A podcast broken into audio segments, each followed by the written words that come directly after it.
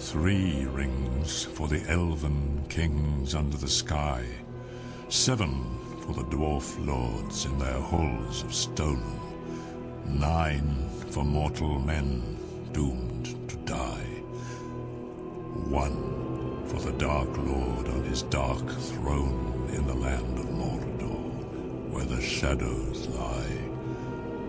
One ring to rule them all, one ring to find them, one ring to bring them all, and in the darkness bind them in the land of Mordor, where the shadows lie.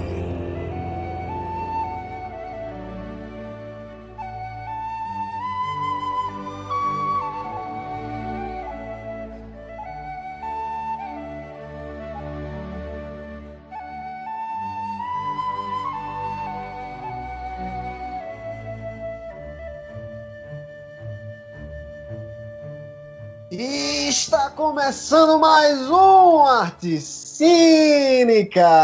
E hoje, episódio especial, porque uma franquia muito linda, uma franquia, é uma das melhores franquias da história do cinema que está guardada dentro do meu coração e está completando o aniversário agora no finzinho do ano.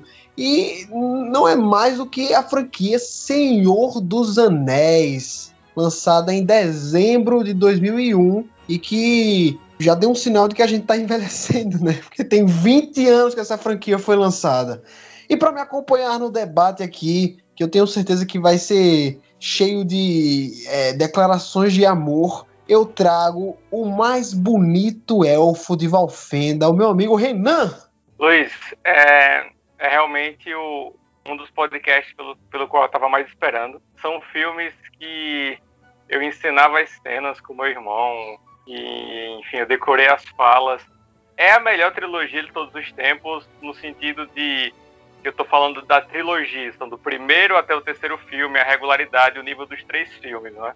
Falo isso com muita certeza, tem várias trilogias marcantes, Poderoso Chefão é que vai vir à mente, claro, mas nem outra, nem outra trilogia é mais regular no nível tão alto como é o Senhor dos Anéis. É a melhor trilogia de todos os tempos, é a trilogia mais premiada, o único filme de fantasia a ganhar um Oscar de melhor filme, a única sequência, além de Poderoso Chefão, a ganhar o Oscar de melhor filme. Então eu estou mais do que feliz em estar falando desses filmes que fazem parte de quem eu sou. Esses filmes literalmente me marcaram, é, me mudaram, me moldaram. E então tô, tô muito feliz em falar desse, desse personagem, dessa história que é tão marcante para mim. Excelente, Renan. Boa introdução. E nós estamos acompanhados aqui do hobbit mais sapeca do condado, meu amigo querido Bira. Fala, meu Duarte de Moria. É isso, meu amigo. Eu estou muito feliz de falar sobre o Senhor dos Anéis, né? Um, uma trilogia que é, foi o meu norte, assim, para o que eu gostaria, que eu gostaria, assim, de, de ver, né? No, é, desde criança, então, sei lá, velho. Eu sou apaixonado por Senhor dos Anéis, fico até de língua amarrada para falar. Mas vamos nessa aí. É isso, é isso. Esse é um dos episódios que eu tava mais empolgado, assim como o Renan, assim como outros que virão depois desse, comemorativos, né? E, e é uma franquia sensacional que a gente não podia deixar passar, né? Essa comemoração. Apesar de que a gente tá fazendo um pouco antes, né? Porque Senhor dos Anéis só foi lançado mesmo em dezembro de 2001. A gente tá aqui em maio, é, mas é, é, é, antes cedo do que tarde, né? Geralmente a gente se atrasa para gravar os podcasts, agora a gente tá fazendo adiantado. É, a gente só precisa dar desculpa, né, pra falar do Senhor dos Anéis, então foda-se. Exato. Antes da gente começar a falar do Senhor dos Anéis, eu queria comentar o último episódio desse podcast aqui, né? Que foi um episódio cheio de controvérsias. Teve um número bom de, de visualizações, inclusive. Eu queria agradecer a todos os ouvintes aí que escutaram. Que foi o episódio sobre o Oscar 2021, né? Renanzão, o que é que você achou da premiação, hein? Acho que em questão da premiação, as nossas previsões estavam bem certas, né? Luiz, eu tenho muita coisa a falar da, da premiação. Assim, teria muita coisa para falar no sentido, assim, das escolhas feitas, não é? De, de como uma academia optou por me premiar, né? Enfim. Mas o que mais me marcou foi realmente foi a palavra desrespeito. Acho que é, essa premiação foi um desrespeito ao Chadwick Boseman e à família dele, porque é, em qualquer premiação de filmes e até de música, né? Então, premiação de música, o álbum do ano é, é pro final. Melhor filme é a última premiação, cara. É o último prêmio entregue da noite. E aí eles colocaram o melhor ator, né? aí a gente fica naquela expectativa, poxa, vai ver uma exceção, porque o Chadwick Boseman era o favorito, e ele vai ganhar, e vai ter toda uma homenagem, e a noite vai se encerrar aí. Mas não, nem ele ganhou. E assim, tudo bem, o problema não é com ele não ter ganho, porque o Anthony Hopkins deu uma performance incrível em, em The Father. Mas é, eu fiquei com a sensação que a academia usou, velho, da, expectativa que a gente dava para ver uma homenagem é, póstuma à vitória do, do Chadwick, como aconteceu quando o Heath Ledger ganhou pelo Coringa. A, até foi assim um não teve uma premiação assim, mas foi um momento muito tocante. A gente tava na expectativa de algo assim, porque ele era o favorito e a academia deixa por último aquela, aquela categoria. E, e, e o Anthony ganha, o Anthony nem tava lá. O Anthony tava dormindo literalmente quando ganhou, e aí fica aquela coisa meio. E aí se encerra com isso a premiação. Achei, é, como sempre, longa demais, não teve nada assim especial que eles poderiam ter feito para compensar que é uma premiação sendo feita durante a pandemia. Eu peço, muita gente estava lá, é verdade, muita gente presente, mas essa, essa questão que envolveu a premiação do melhor ator me tirou assim de todo o resto que aconteceu, sabe? E assim, teve momentos legais tal, mas principalmente a vitória da, da, da o discurso dela, o discurso da vozinha do Minari, que foi incrível, aquele discurso foi, foi excelente. Mas essa, essa questão da, da premiação de melhor ator foi realmente algo que me tirou muito do sério, velho. É, foi realmente muito anticlimático, né? Não vamos ficar comentando muito, até porque o episódio de hoje não é sobre isso, né? Mas eu acho que é, o que você, tudo que você comentou aí é o que a gente sente também, né? Que foi uma premiação que realmente não tinha como se salvar e que ah. te, ainda terminou com aquela cereja num bolo de merda gigante, né? Totalmente anticlimático. Mas quanto aos vencedores, eu acho que foi até bem justo. Teve algumas surpresas, né? Principalmente ali pro o, o final, né? O Oscar de melhor ator e atriz. Eu acho que, assim, a diatri o de atriz estava totalmente é, aberto, né?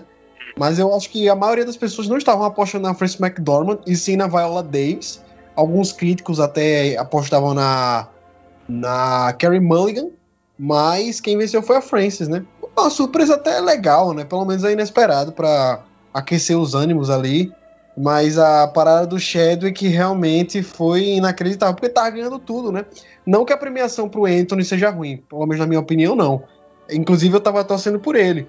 Mas é que até mesmo o diretor da premiação apostava no Chadwick e ele não ganhou, né? Foi, foi muito inesperado. Só pra gente terminar esse assunto aqui, a gente partir para o Senhor dos Anéis, que é o que todo mundo quer, né?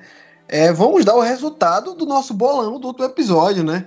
Eu, Renan e os convidados, a Magda e o Daniel, fizemos aqui as nossas apostas e agora eu vou dar aqui o resultado.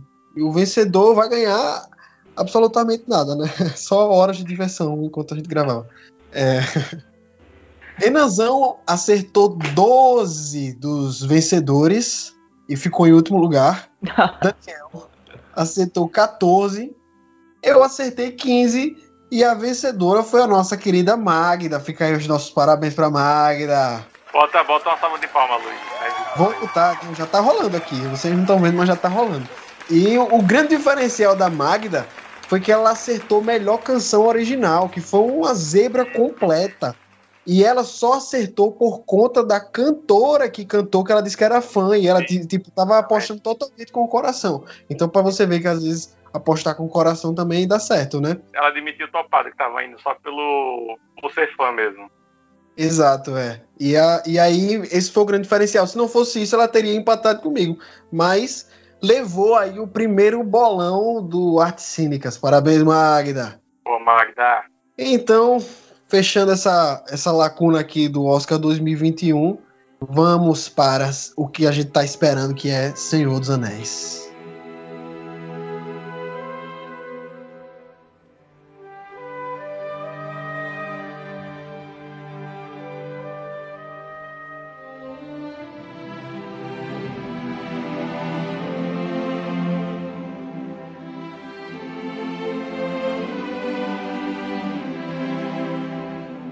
Enfim, em 10 de dezembro de 2001 estreava nas Terras da Rainha o grande, já dá para considerar clássico, né? O grande clássico de Peter Jackson, Senhor dos Anéis, A Sociedade do Anel. Depois de anos a fio em pré-produção, a primeira vez que, que ouviu-se falar sobre uma produção de Senhor dos Anéis que o o Peter Jackson correu atrás, se eu não me engano, foi em 1995. Foi quando ele começou a esboçar o projeto, que só foi ser concluído em 2001 pela New Line, né? Antes disso, o Peter Jackson tinha procurado a Miramax, é, do grandíssimo filho da puta Harvey Weinstein, né? O, na verdade, em vez de três filmes, seriam dois aos moldes do que, do, que do que tinha sido a animação do Senhor dos Anéis dos anos 70. Inclusive, vamos falar da animação também um pouquinho aqui, que eu acho que dá para abrir esse, essa lacuna. E aí o Harvey Weinstein, a, é, ao longo do projeto, falou, é, vamos diminuir isso daí, em vez de dois filmes, vamos fazer um. E aí o Peter Jackson desistiu, né? Ele falou, velho, um, dois filmes até ia, mas um não dá não. E aí ele foi atrás de outra produtora, encontrou a New Line, e o próprio di, dirigente da New Line foi quem, quem recomendou para ele, Oxi, não são três livros, porque a gente não faz três filmes? Era tudo que o Peter Jackson queria, né? E aí a gente teve essa obra-prima que saiu em 2001, teve um ano e meio de produção, de filmagem, né, com os atores, até porque eles filmaram os três filmes de uma vez, e tipo, você assistindo o filme, você dá para perceber que deve ter levado muito tempo para fazer, e aí em 2001 as pessoas puderam assistir Senhor dos Anéis, A Sociedade do Anel. Em 2002, As Duas Torres e em 2003, O Retorno do Rei. Luiz, essa, essa história do de como Peter Jackson batalhou para, enfim, ter esse filme aprovado é realmente é, é, lindo assim. Sim, a gente vai falar bastante do que essa trilogia significa para gente e toda a nossa relação de amor com ela. Então, assim, já começo dizendo como eu e você e eu sei que você também, né? A gente tem as versões estendidas dos filmes e as versões estendidas é, em DVD, em Blu-ray, elas vêm com muito material extra e ele até nomeia de os apêndices, né? Então cada filme vem com documentários de, de três horas até mais sobre é, desde a escrita do roteiro até a finalização da edição do filme e o lançamento dele. Então percorrendo todo esse processo de produção. E nos extras da Sociedade do Anel é muito interessante ver essa entrevista do Peter Jackson, como ele realmente lutou para ter esse roteiro aprovado, para ter o projeto é, assim aceito, né, investido numa produtora, que foi a gente é, tem que destacar isso, né, como a New Line fez uma decisão extremamente é, perigosa, porque os três filmes iam ser gravados de uma vez, então se o primeiro filme não tivesse dado certo, eles iam ter dois filmes assim para jogar no lixo, para não fazer nada com eles. É uma adaptação de um livro que é muito amado, né, religiosamente assim amado por muitas pessoas. Então, o olhar crítico dos fãs de longa data dos livros também ia ser muito, muito intenso. O custo da produção, enfim. E ele, ele, ele contando essa história de como ele ouviu do cara, não, mas espera aí, tem uma coisa errada aí.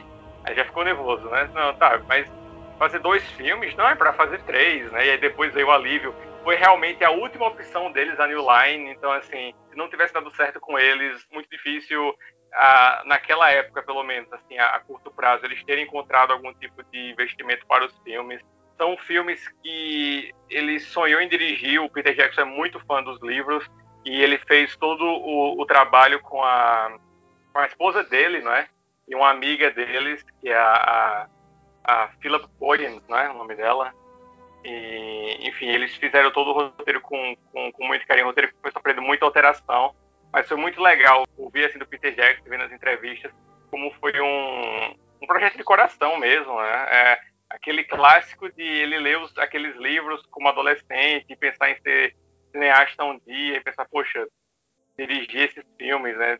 É, dirigir a adaptação desse, desse livro que eu amo tanto. É, realmente foi é, muito especial mesmo já do começo, né, já da produção do filme, já temos uma, já temos assim uma coisa épica, né, uma característica especial já do começo mesmo. Sim, e é curioso que o Peter Jackson ele era, ele era muito fã dos filmes, mas o primeiro contato dele não foi nem com, aliás, ele era muito fã dos livros, né? Mas o primeiro contato dele não foi nem com os livros, foi com a animação que saiu em 70 e pouco, a malfadada animação, né? Que era pra, era pra, era pra terem sido dois filmes. E aí o primeiro foi, um, foi um, um fracasso de crítica e o segundo nunca saiu, tá ligado? É, Eu- é. É, e o filme é, é, ele foi muito criticado por ter resumido demais a história, né? Acabou ficando a narrativa muito apressada e, e as pessoas não entendiam como, de, como é que eles iam de, um, de determinado lugar para outro dentro da história, tá ligado? As coisas aconteciam muito atropeladamente e acabou que é, o filme, além de tudo isso, termina sem um final, né? Como é os filmes do Peter Jackson, né? Porque o final seria na continuação que nunca existiu. E é curioso isso porque essa não foi nem a primeira produção baseada em Senhor dos Anéis que, que poderia ter acontecido, né? Porque já nos anos 60, os Beatles conseguiram os direitos do- da adaptação do Senhor dos Anéis e eles queriam fazer um filme protagonizado por eles mesmos. O John Lennon seria o, o Smeagol, o Paul seria o Frodo, aí o Ringo seria o Sam e o George Harrison seria o Gandalf, né? Imagina se isso tivesse saído, velho. A sorte, a sorte da gente não ter visto essa atrocidade é que eles procuraram o Stanley Kubrick pra dirigir. E aí o Stanley Kubrick bateu o olho no projeto e falou, velho, com a tecnologia que a gente tem hoje, isso aqui é impossível, não tem como tirar esse, esse roteiro do papel. Não, não existe possibilidade, né? E o Kubrick era. Ele era o melhor cara pra fazer isso na época, né? Porque ele tinha feito 2001, ele tinha feito Spartacus, então ti- tinha, a- o projeto casava com ele, mas ele foi muito tostai pra dizer: não, não vai dar não, gente, deixa pra lá. Bicho, Aí nos anos história maluca, velho. Como é que o Ringo. Eu só tô imaginando o Ringo agora como um personagem dos Anéis, velho. Queria que ele fosse o Gandalf, na real. Continua aí, Luizão, com essa abordagem. Não, é, o que eu ia completar só é que, tipo, apesar do filme dos anos 70, dessa animação, ter sido mal vista na época, hoje em dia ela é considerada um- até um pouco à frente do tempo dela pela técnica de rotoscopia que ela usa. Que é aquela técnica de, tipo, você grava realmente a, a filmagem e depois os animadores fazem a animação por cima dos atores que gravaram. É, o, o Linklater até tem um filme que eu não vou, não tô lembrando o nome dele agora, que, que ele fez é, com essa técnica de rotoscopia também. Eu filme com Keanu Reeves. Tu lembra o nome desse filme, Renan? Não, mas eu vou dar uma olhada aqui. Que ele é todo. O filme se passa dentro de um sonho, sei lá. Esse filme do, do Linklater, que hoje em dia é meio que referência para essa técnica, não teria sido possível se não fosse esse Senhor dos Anéis lá dos anos 70.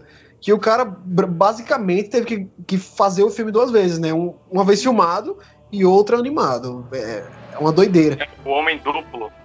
É esse mesmo? É, acho, é aqui. Homem Duplo, Keanu Reeves, Richard Linklater, ficção científica e animação. É esse mesmo. A Scanner Darkly. É, deve inglês. ser isso aí. É esse mesmo. Enfim, é, e se você vê as, as imagens da animação lá do Senhor dos Anéis, é, a- o visual é impressionante, porque os personagens têm uma movimentação ridícula até para as animações de hoje em dia, de, em 2D pelo menos, né? Porque é muito fiel ao movimento do ser humano real. E tem personagens que, tipo, destoam até um pouco, porque eles têm a cara cuspida e escarrada do ator que fez a, que fez a, a referência, né, pra animação. Então é um negócio é, é bizarramente lindo e estranho, essa animação Senhor dos Anéis. Quem nunca viu, procure aí pra dar uma olhada, nem que seja pra passar o olho, né? A história não é muito boa não, mas a animação é linda. Enfim, então o, o- o Peter Jackson, na verdade, apesar de ser fã dos livros, a maior referência dele era a animação. Tanto é que tem cenas no, nos filmes de Senhor dos Anéis que elas não estão nos livros, mas elas estão nessa animação dos anos 70. E eu queria só deixar essa curiosidade aí, né? Porque é, é bizarro que hoje em dia muita gente nem sabe dessa animação do Senhor dos Anéis. Mas para a geração do Peter Jackson, a referência dele de Senhor dos Anéis era essa animação. Então é, é muito curioso, né? Realmente, eu acho que tem até essa característica, né? De que se tivesse dado errado com os filmes, provavelmente não seriam lançados com o primeiro filme, né? Provavelmente o segundo e o terceiro nem seriam lançados também. Como foi com a animação. Né? Então, não, não só serviu, não só serviu de, de, de, de referência para ele a animação, mas como também ele estava com uma experiência bastante parecida, né? Porque se o primeiro filme tivesse bombado, o- o- os outros dois dificilmente seriam lançados. É, foi um projeto de risco enorme da New Line. Um projeto extremamente caro, árduo, com muita cena externa que a gente sabe que dá muito mais trabalho de fazer, correndo o risco de cenários inteiros serem destruídos por qualquer temporal que desce, qualquer nevasca na Nova Zelândia, né? Que eles gravaram tudo lá. Então, tipo, era um projeto completamente louco, ambicioso, e que até pra época as pessoas ficavam se perguntando, velho, existe mesmo a possibilidade de, ter, de tirar Senhor dos Anéis do papel, sabe? Mas aí o, o, Peter Jackson tinha referência já de filmes que saíram nos anos 90 que provavam que poderia dar certo, né? Exemplo do Matrix e do Jurassic Park do Spielberg, né? Que o cara conseguiu tornar o, o dinossauros críveis, né, para toda uma geração que cresceu com esses filmes. E outro risco, e é, é, outra coisa que eu já ia esquecendo de falar, é que o Peter Jackson ele não, não tinha tantos filmes de relevância assim e, e do escopo do Senhor dos Anéis no currículo dele, né? Ele veio do cinema trash, velho. Ele fazia filmes de baixo orçamento, de terror, que era considerado filme B, né? Que quase não rendia. É daqueles filmes assim que não rendia tanto orçamento, mas se pagava, né? Porque eram filmes completamente baratos. Ele fez um filme chamado Bad Taste, velho, pra você ter ideia. É, literalmente mau gosto, tá ligado? Que aqui no Brasil ficou chamado de trash, náusea total. E aí ele fez outros filmes cultos, né? Tipo Fome Animal. Assim, o filme que colocou ele à prova mesmo foi o, Os Espíritos, né? O filme com Michael J. Fox, né? que meio que colocou ele no, no assim, colocou ele na mira do, dos estúdios, né? Que ele provou que ele poderia dirigir com um orçamento, nem que seja um, um orçamento mediano ali, né? em termos de orçamento, é, não se compara, né? Mas ele teve um filme também de, de muito sucesso de crítica, foi o Homogêmea, não é? o Heavenly Creatures, com a Kate Winslet. É um filme bem legal, eu vim, eu vim, enfim, assistir pela primeira vez, já depois de conhecer os Seus Anéis e tal, mas é um filme bem legal também, que não, não é do escopo dos Seus Anéis, mas é um filme de 94. que Peter Jackson dirigiu ele recebeu bastante elogios por ele. Exato, e aí o, o, o, Os Espíritos foi o filme que meio que colocou no currículo dele, tipo, beleza, esse cara consegue trabalhar com efeitos visuais incríveis, né? Porque ele já trabalhava com efeitos práticos lá nos filmes trash dele, isso aí a gente não precisa nem dizer. Mas Os Espíritos foi o que, que a galera botou no currículo dele que, tipo, beleza, eu consigo trabalhar com efeitos visuais. E depois dos espíritos é que ele foi atrás de tipo realizar o sonho dele, que era fazer Senhor dos Anéis, né? E aí, meus amigos, eu queria saber de vocês, como foi que vocês entraram em contato pela primeira vez com a franquia do Senhor dos Anéis? Luiz, bicho, isso aí é algo que eu tô até curioso para saber a história de vocês também, né? Mas a minha, minha memória tá bem nublada, assim, para ser sincero. Se eu não me engano, ou foi na TNT que eu vi passando, acho que foi as duas torres ou a Sociedade do Anel, ou foi já no videogame, velho, que eu jogava um jogo que era baseado totalmente em Senhor dos Anéis. E uma criança, tipo, é uma fantasia, né, ver dragões, elfos, dwarfs, orcs, e fica com a imaginação à flor da pele, né? Então, pra mim, eu sei que começou lá para 2005, 2004, e foi entre as duas torres e a Sociedade do Anel, tá ligado? Lembro que gostei muito quando assisti na TNT As Duas Torres, que porra, que filme do caralho, olha essa guerra aí, meu irmão, que porra é essa? Tô doido. Aí eu fiquei fissurado, tá ligado? Quase não dormi e lembro muito que deixou minha meu lado assim da fantasia muito aguçado, né? Eu adorava brincar de Senhor dos Anéis, como o Renan também brincava aí com seu irmão. Jogar qualquer coisa que seja com meus primos de Senhor dos Anéis. E era muito foda, velho. Só de lembrar eu fico bem nostálgico. É curioso que eu acho que Senhor dos Anéis entrou na minha vida nessa época mesmo. Só que na época eu não gostei, velho. eu acho que eu ainda não estava preparado, velho. Tipo, obviamente eu já gostava de coisas que envolviam fantasia, né? Eu gostava muito de Harry Potter. Eu era fissurado por super-herói, velho. X-Men, Homem-Aranha, eu adorava, velho. Os filmes do Batman, do Superman que passavam no SBT. Mas eu acho que Senhor dos Anéis era um pouco maduro demais pra minha cabeça lá com 6, 7 anos, tá ligado? Eu lembro muito bem de ir na locadora, porque assim, eu, eu assisti Harry Potter assim que saiu na locadora, tá ligado? Eu, eu bati o olho na capa de Harry Potter e eu, eu disse, não, quero assistir isso aqui. Eu lembro que eu colecionava a revista Recreio na época, E tinha muita. Sempre tinham entrevistas e falando sobre os filmes que saíam, né? E tal. E eu lembro que eu, eu vi muita coisa de Senhor dos Anéis e eu vi muita coisa de Harry Potter. Mas eu não me interessou nada Senhor dos Anéis, velho. Não sei porquê, velho. Não sei porquê. É, eu acho que realmente era um pouco adulto demais para mim. Só podia ser essa a explicação, velho. Eu Harry Potter eu devorava, velho. Eu assistia, eu alugava toda semana pra assistir, tá ligado?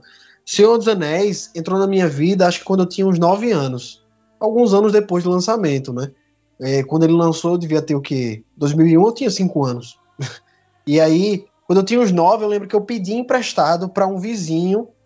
É, não era nem a Sociedade do Anel, era, era o Retorno do Rei, o terceiro já, né? E aí eu disse, não, velho, acho que chegou a hora de eu tentar isso aqui. Eu já estou maduro o suficiente, com meus 9 anos nas costas, né? Vou assistir Senhor dos Anéis agora. E aí eu botei o Retorno do Rei e eu não entendi nada. Botei lá pra assistir. Eu, já começa com a origem do Smeagol, né? O, ele pegando o anel. Aí quando eu vi aquele bicho comendo, comendo peixe cru, que aparece uma cena dele se alimentando do peixe no, no riacho, né? Aí eu fiquei, caralho, meu irmão, o que, é que eu tô assistindo, velho? E aí depois começou a aparecer o, o, o Frodo e o Sam é, no caminho até Mordor. E aí o, o Gandalf com, com o, o Aragorn lá em, em. Lembra o nome da cidade lá do. do, do, do... É, o Gandalf com o Aragorn, eles estão em Edoras. Aí o Gandalf sai e vai pra Minas Tirith com o Pipim. Exato, é, exato, exato. E aí eu, eu, eu fiquei, meu irmão, o que é que tá acontecendo? Eu não tô entendendo nada, velho. E aí eu desisti de Senhor dos Anéis. Desisti e nunca mais via, disse não gosto disso. Anos depois, quando eu tinha uns 13 anos, quem me apresentou Senhor dos Anéis realmente foi o senhor que vos fala aí, Renan Ariel. que me emprestou a trilogia para assistir, velho. E, e foi aí que eu me encantei de vez. Agora, agora sim eu já estava maduro o suficiente para entender Seus Anéis. E eu assisti os três filmes numa tacada assim. E assim, fiquei deslumbrado, né? Não tem como não ficar. Eu só assisti e ficava pensando, meu irmão, como é que o cara fez isso tudo, velho? Que dor de cabeça que deve ter sido coordenar todas essas batalhas e essas, essas linhas narrativas ao mesmo tempo. Mesmo que eu não entendesse direito, né? Eu já fiquei impressionado, velho, com tudo aquilo. Mas ainda assim, eu não entendi Senhor dos Anéis completamente. Eu entendi o básico, né? Eu entendi a, a história do chamado da aventura por Frodo, entendi as batalhas, essa parada. Eu só fui entender realmente a profundidade de Senhor dos Anéis, é, todas as mensagens que ele queria passar e todas as linhas narrativas que se entrecruzavam e a história da Terra-média anos depois, quando eu tinha começado minha coleçãozinha de DVDs, né? E aí eu tava na Americanas é, procurando alguns filmes que eu gostava para comprar, porque eu morava bem perto do Americanas, ali no, no Feitosa, né, em Maceió. E aí eu me deparei com o Senhor dos Anéis, a Sociedade do Anel. Aí eu disse, vai, por que não? Eu gostei tanto quando eu assisti, né? Vou comprar. Aí comprei. Aí eu, eu, eu, lembro que eu tava com 50 reais na época, deve ter sido uns 15 reais o DVD. Aí beleza, eu levei para casa, assisti. Assim que eu terminei a Sociedade do Anel, eu fiquei, meu Deus! Eu preciso assistir as duas, as duas torres aí agora, nesse momento. E aí, no outro dia, eu voltei lá na Americanas e comprei as duas torres. Aí eu peguei assim as duas torres. Eu terminei as duas torres e eu fiquei, meu Deus, eu preciso ver o final. Eu preciso ver o Retorno do Rei. Aí eu fui lá e comprei o Retorno do Rei e terminei. E aí foi aí que começou a minha paixão de verdade por Senhor dos Anéis. Porque aí eu acho que eu já tinha maturidade suficiente para entender toda tudo que o filme queria passar, né? Toda a mensagem de amizade do Frodo e do Sam, toda a mensagem de resiliência, dos dizeres do Gandalf, né? todas as mensagens que o filme queria me passar sobre guerra, sobre sobre até sobre natureza, né? Os, filmes têm uma mensagem muito bonita ambiental e tal. E tudo, todo o abstracionismo que Senhor dos Anéis podia me proporcionar como narrativa, eu acho que eu entendi ali na adolescência, quando eu tinha uns 16, 17 anos. E aí, de lá pra cá, bicho, eu li os livros, eu fui louco assistir o Hobbit sempre que. nos três filmes quando estreou. É, mesmo é, não apostando mais tanto no terceiro, né? Depois de ter visto o segundo, eu fui lá no cinema e assisti sozinho, assisti sozinho. e, tipo, Senhor dos Anéis se tornou parte da minha vida, tá ligado? E é até hoje. E até hoje eu descubro coisa nova, tipo, eu não, eu não tinha as versões estendidas até pouco tempo. E eu vim assistir agora, esse, desses últimos três dias, para poder gravar esse podcast, para falar com vocês aqui.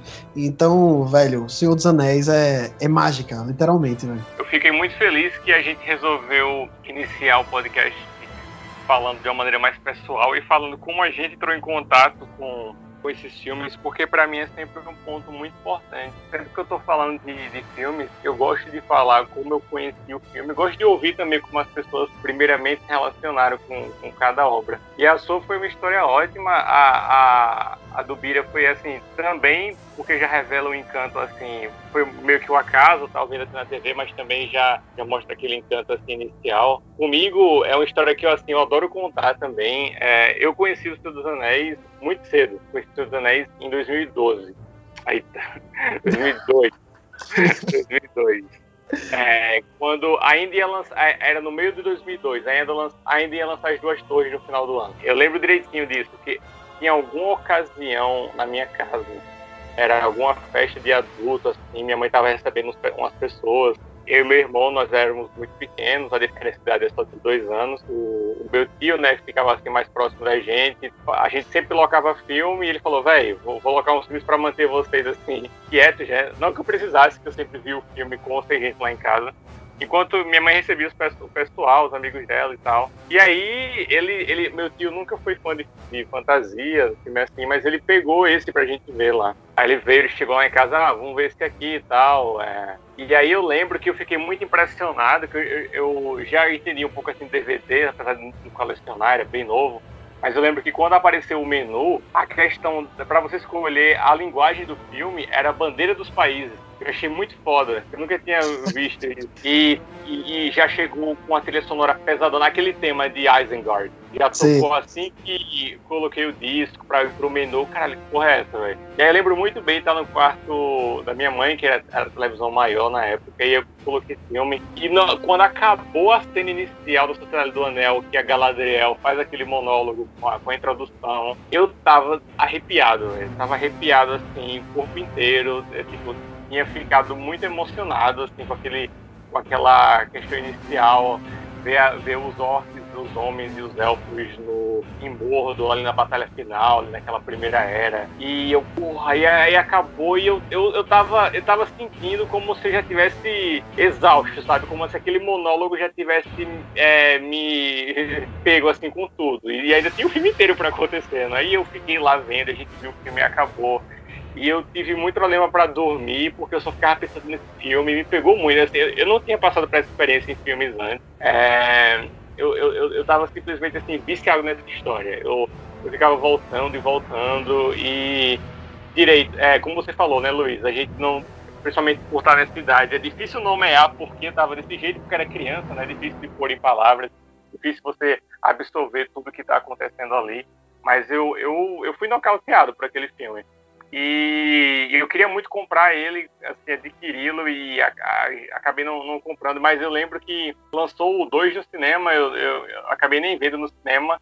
Aí quando lançou em DVD, assim que lançou, tinha um hiper bom preço dentro do shopping Maceió, né, no Guatemi. Sim. É, e aí eu, eu lembro é um DVD duplo que eu tenho aqui até hoje, é da versão, é a versão teatral, né? Não é a versão estendida. E eu comprei, vi o, é, as duas torres com meu irmão e a gente encenava muito aquelas cenas do abismo de Helm, claro. A gente ensinava muito, a gente ensinava muito aquela cena também quando o pessoal tá saindo de Edoras pro abismo de Helm, que eles são atacados por um grupo de wargs, que, a, que o Aragorn cai do penhasco e tal. A gente ensinava muito aquela cena também. E eu vi o Retorno do Rei no cinema, velho. Não sei, não sei nem se é uma coisa que vocês sabiam disso. Vocês sabiam disso? Eu sabia, e eu não, eu não acreditava muito. Você já me fez inveja com isso aí, é. é. eu vi o Retorno do Rei nos cinemas, eu lembro direitinho que era no Carnaval de 2004. O filme lançou mundialmente em 2003, mas aqui em Maceió chegou no Carnaval 2004. O shopping inteiro estava fechado, era, era férias de Carnaval só o cinema estava aberto. E meu pai comprou, eu fui com meu pai e meu irmão, e meu pai, eu adoro contar essa história, meu pai comprou os ingressos antes, e era aquele cinema bem mais antigo, não tinha lugar marcado nem nada, e o cinema vem, não parava de vender ingressos, assim. Os, os, os, os assentos já tinham esgotado a quantidade, mas o cinema estava vendendo lá, era, só tinha uma sessão no dia, E eu, lembro que dava, e eu lembro que a fila dava volta na praça de alimentação e a gente chegou cedo, a gente conseguiu sentar. Mas eu lembro claramente dessa cena, a galera sentada nos corredores, a galera vendo em pé, um filme de 3 horas e 20, a pessoa vendo, vendo em pé, então sentado no chão mesmo, assim. E eu lembro de estar vendo aquele filme e vendo, vendo no cinema, né? Eu, eu, eu, eu simplesmente não estava acreditando que eu estava vendo o final daquela história que eu já vinha acompanhando há um ano e pouco, assim, comecei a acompanhar em 2002, ali era 2004. E, e eu lembro de chorar muito no final, assim, de emoção. Lembro de muita gente do meu lado chorando também o cinema inteiro, assim, sem palavras com aquele filme que tava passando ali, O Retorno do Rei, aquele, aquele espetáculo. Eu lembro que meu pai não tinha visto nenhum dos dois primeiros filmes, mas ele adorou. Ele tava, ele, ele tava sem compreender como é que alguém conseguiu filmar aquele tipo de filme. Ele tava sem compreender. É, eu lembro muito bem disso, de sair do cinema, assim, com minha cabeça girando, chorar muito, ficar impressionado quando eu vi o, o producer finalmente entrando em Mordor, e eu fico muito feliz de estar falando com vocês sobre isso, que eu sei que vocês podem entender essa emoção também por gostarem tanto quanto eu desse filme. Foi espetacular, me marcou muito. E eu lembro quando eu adquiri os DVDs, é, quando eu adquiri o DVD do Retorno do Rei, porra, eu simplesmente via ele toda sexta-feira. Eu lembro que era um ritual que eu tinha. Eu chegava da escola e via toda sexta-feira aquele filme, Retorno do Rei. E espetacular, velho, espetacular. Então, é, quando lançou o Hobbit, a gente foi ver o primeiro filme junto, eu lembro disso, nós, nós, nós fomos ver. É, o segundo e o terceiro nós não fomos ver juntos, mas o primeiro eu lembro que a gente foi ver. E assim, segue até hoje, assim, adquirindo camisa, adquirindo todo o material possível. No, é, anos depois, vendo as versões estendidas e e tendo uma satisfação muito grande comprar o box com as estendidas, porque tinha cenas novas para eu ver, sabe?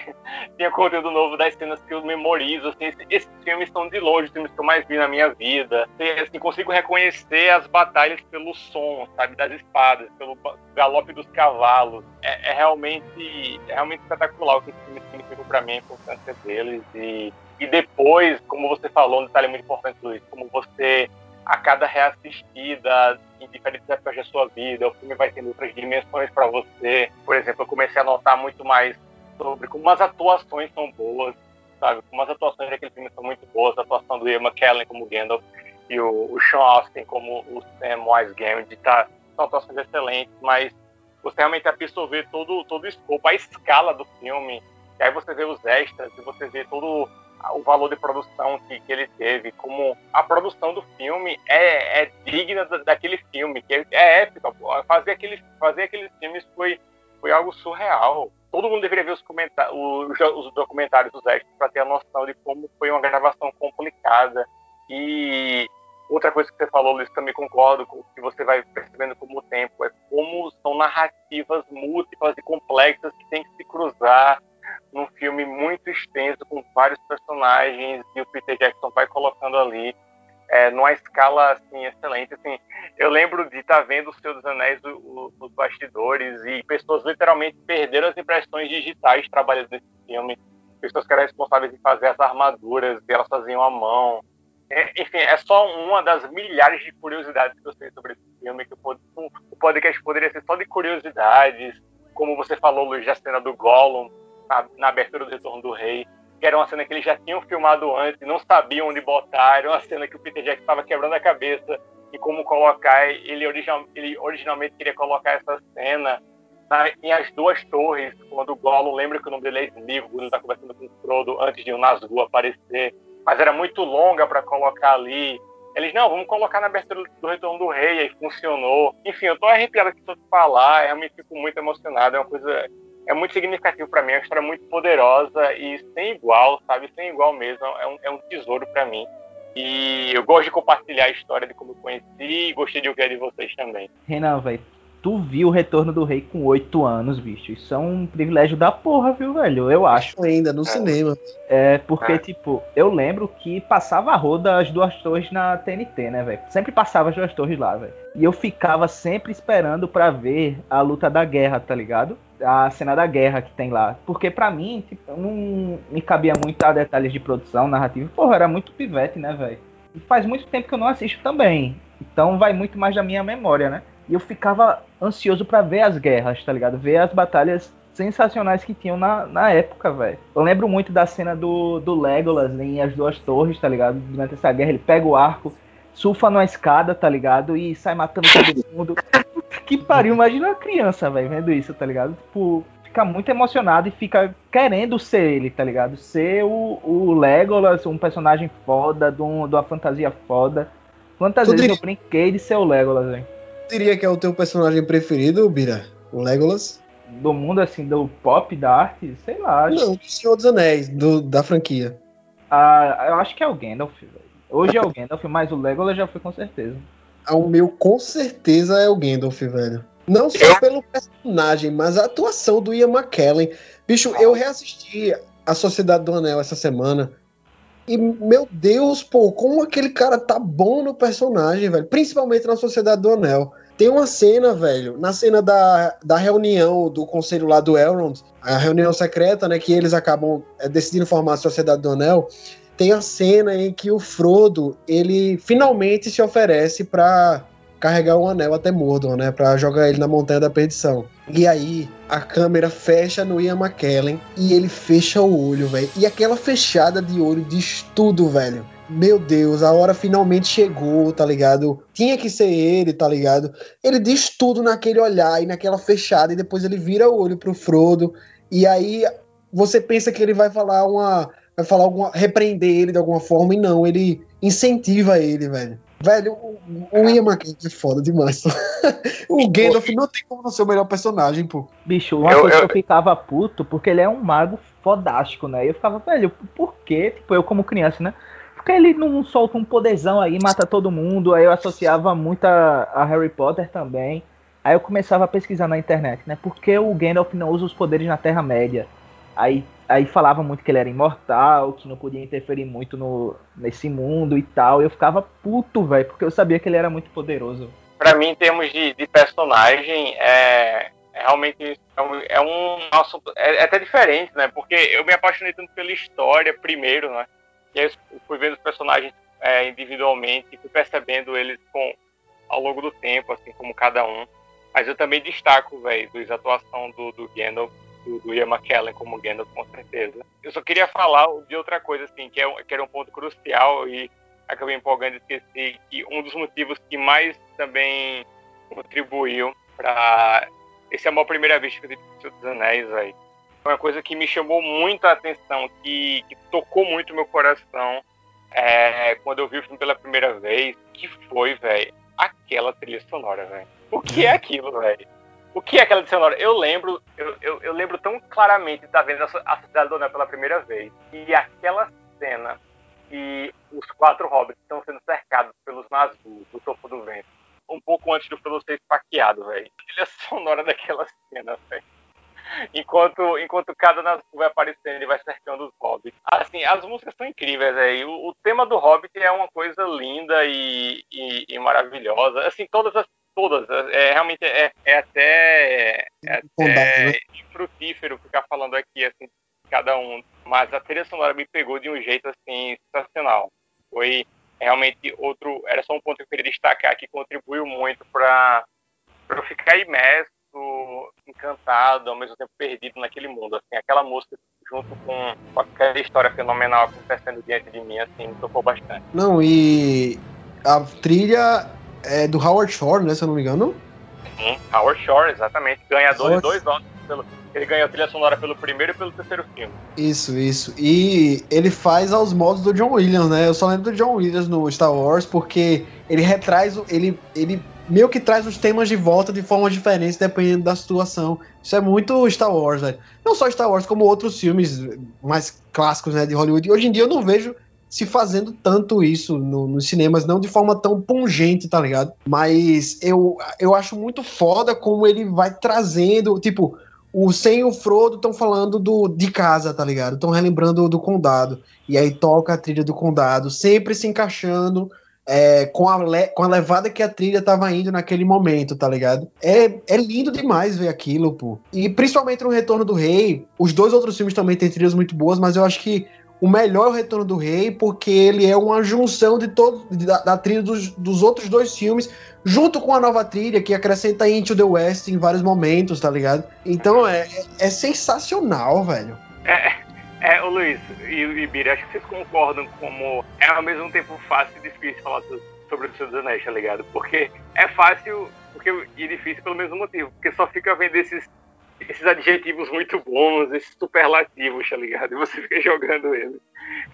Cada, cada ponto, cada aspecto do filme é, é digno de elogio, assim, sem dúvida. Ô, Renanzão, agora eu acho que é, seria legal a gente dar meio que uma sinopse rápida para quem nunca teve contato com o Senhor dos Anéis. Assim, eu acho que deve ser impossível não ter, ter uma, existir uma pessoa que não saiba o que é Senhor dos Anéis, que não tenha visto pelo menos uma imagem de Senhor dos Anéis, sabe? Que não conheça, sei lá, o Gollum, o Smeagol, tá ligado? Todo mundo sabe quem é o Smeagol. Mas e para quem não, não teve contato com a história ainda, como a gente poderia descrever Senhor dos Anéis? Cara, acho que a gente poderia descrever que o Senhor dos Anéis é uma história que se passa num mundo de fantasia. Então é na Terra-média, e onde existem assim, várias formas de vida, digamos assim. Existem a, existe a raça dos homens, né, que são as pessoas que se parecem conosco, mas existem hobbits e, e elfos, anões, magos. Mas, enfim, a, a história história começa com Sauron, né, o Senhor do Escuro, né, ou o Anel, né, o Grande Anel que domina todos os outros. Existem outros anéis poderosos, existem três anéis, esses mais tops, digamos assim, que estão com os elfos, sete com os anões, nove com os homens. Mas Sauron cria esse Grande Anel que para literalmente dominar o mundo, dominar a Terra-média e existe uma, uma batalha o, é, que acontece, as últimas forças do bem, Sauron acaba sendo destruído, mas o anel não, o anel só pode ser destruído onde ele foi feito, que é na montanha, na montanha de Mordo, e enfim, passado vários e vários anos, aí a gente chega nos nossos personagens principais, é? que é o, são quatro hobbits, Frodo, Sam, Pippin e Merry, e junto com mais cinco integrantes, o mago Gandalf, dois homens, Aragorn, Boromir, um elfo, Legolas e um anão, Gimli, eles formam a Sociedade do Anel com o intuito de voltar lá para Mordor, agora que o mal está tá recuperando suas forças, o Sauron está voltando ativo, existem forças do mal trabalhando, com aliados inclusive, e eles partem com a missão de voltar para Mordor destruir esse anel. É, destruindo esse anel, é, porque nele está a força vital do Sauron, está é, ele vive, ele ainda vive no anel, apesar de ter sido destruído é, alguns anos antes. E o anel não é simplesmente um objeto, o anel tem influência nas pessoas, o anel tem vontade própria, como é dito. Então, existem, claro, outras dezenas de personagens, mas eu acho que essa é uma boa maneira de situar as pessoas, porque a história acaba tendo vários ramos, porque não foca apenas na sociedade, mas existe desdobramento na trama, então os personagens estão pegando outros rumos também mas eu acho que essa é uma maneira mais simples de, fazer a sinopse de uma história tão rica. É verdade. Porque além da história principal, né, de tipo, ah, tem que levar o anel de volta lá para Mordor para queimar ele na Montanha da Perdição, que é o único lugar em que ele pode ser destruído, né? A gente tem, por exemplo, a subtrama do Aragorn, que é o, o rei prometido de Gondor, o, um dos reinos dos homens, né? E que há muito tempo atrás ele abdicou do direito dele ao trono e se exilou para virar guardião lá pelo, pelo, por outras bandas de, do, da Terra-média, né?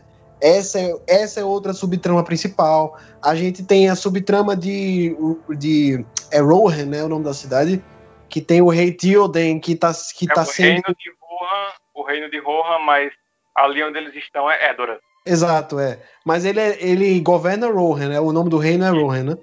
Exato. Que ele está sendo possuído pelas forças de Saruman, que é o, o mago branco que, em tese, deveria ser do bem, mas foi tomado pelas forças do mal de Sauron e agora está governando outro reino, que é Isengard, onde ele está criando, destruindo a natureza para criar orcs, para formar o exército de Sauron e dominar a Terra-média.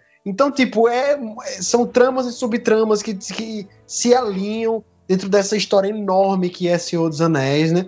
E dentro disso a gente tem aquela pequena trama que guia tudo, que é a do Frodo, um, um pequeno hobbit que herdou o fardo de carregar aquele anel do poder que ele tem que levar até a Montanha da Perdição para queimar, né?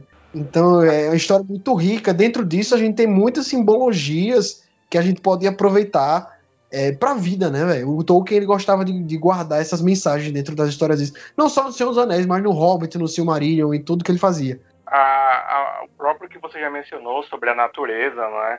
o Tolkien deixou muito claro que ele pensava sobre toda a ascensão da revolução industrial, digamos, a ascensão das, a das máquinas e tudo mais, e como isso é simbolizado no, no, no, no Saruman e nos seus orcs, destruindo árvores, derrubando florestas, e até o próprio visual de Isengard, né? Lembra aquela coisa industrial mesmo, aquele ferro, aquelas máquinas, fogo, tem a represa, né? Então, toda essa questão da natureza também muito, muito presente ali. Tem, tem a questão do valorizar o, das amizades, né? A própria questão do, do, do lar e como são esses laços verdadeiros. Né? Tem, tem toda essa questão. E é, é muito bonito ver a amizade, claro, mais forte do filme, né? Do, do Frodo Sam, mas como se desenvolveu uma amizade do Legolas e o Gimli. Tem ali também é, até o, a amizade do Merry o Pipi com o Barbárvore. Tem, tem esses laços que são muito fortalecidos. A do Frodo com o Gandalf, o Gandalf é uma pessoa muito querida pelo Frodo. E até uma coisa que, quando a gente assiste pela primeira vez criança, a gente não percebe como quando o Frodo acorda em Valfenda, né, e no Retorno do Rei, e ver o Gandalf é um momento muito especial para ele, porque o Frodo achava que o Gandalf estava morto, né? A última sim, vez que o, Frodo, que o, Frodo, tinha visto o Gandalf foi quando o Gandalf caiu com o Balrog lá em, em Moria, né, na Cidade do Anel.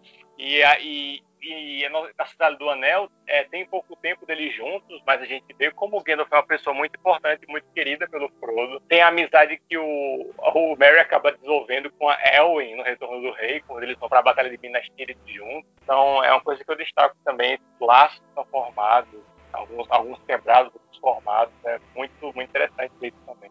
Eu acho que o principal desses todos aí que você falou é realmente do Sam e do Frodo, velho. Porque se você pensar bem, o herói da história não é o, o rei destinado a, a, a, governar o reino, não é o, o, o hobbit que foi escolhido para carregar o anel. O herói do Senhor dos Anéis é o gordinho assistente, velho. É o Sam, velho. O próprio Tolkien falou isso, né? O Sam é que é o, o, grande herói do Senhor dos Anéis. Se não fosse pelo Sam, o Frodo tava lascado, velho. O Frodo só se arromba no caminho todinho, velho. Se não fosse pelo Sam, o Frodo morreria no primeiro, no, nos primeiros minutos assim de, de jornada, né, velho? E é muito interessante como o Sam entra na história, né? Porque ele tá lá ouvindo aquela conversinha do Frodo com o Gandalf, mas toda, toda a missão que é dada para o Sam pelo Gandalf, né? De estar com o Frodo, de cuidar do Frodo, e como ele, enfim, incorpora isso de verdade. E uma coisa que eu percebi assistindo agora pela última vez é que, no, não sei se vocês têm essa impressão também, no começo do filme do Senhor dos Anéis, o Frodo e o Sam nem são tão amigos assim, velho. A relação deles é muito de conhecidos, tipo, eles falam que o, o Sam era jardineiro do Frodo, né, e tal. Só que aí o Gandalf dá a missão para o Sam, de tipo, não tire os olhos dele. E é isso que ele faz o caminho inteiro, velho até o ponto de carregar o Frodo nas costas para ele ir lá e derrubar o, jogar o anel na montanha da perdição, velho. Então é tipo é uma amizade, uma confidência, um, um, companheirismo que é criado durante a aventura, né? Isso é uma das coisas que eu percebi da última vez que eu assisti. Eu não tinha me ligado nisso ainda.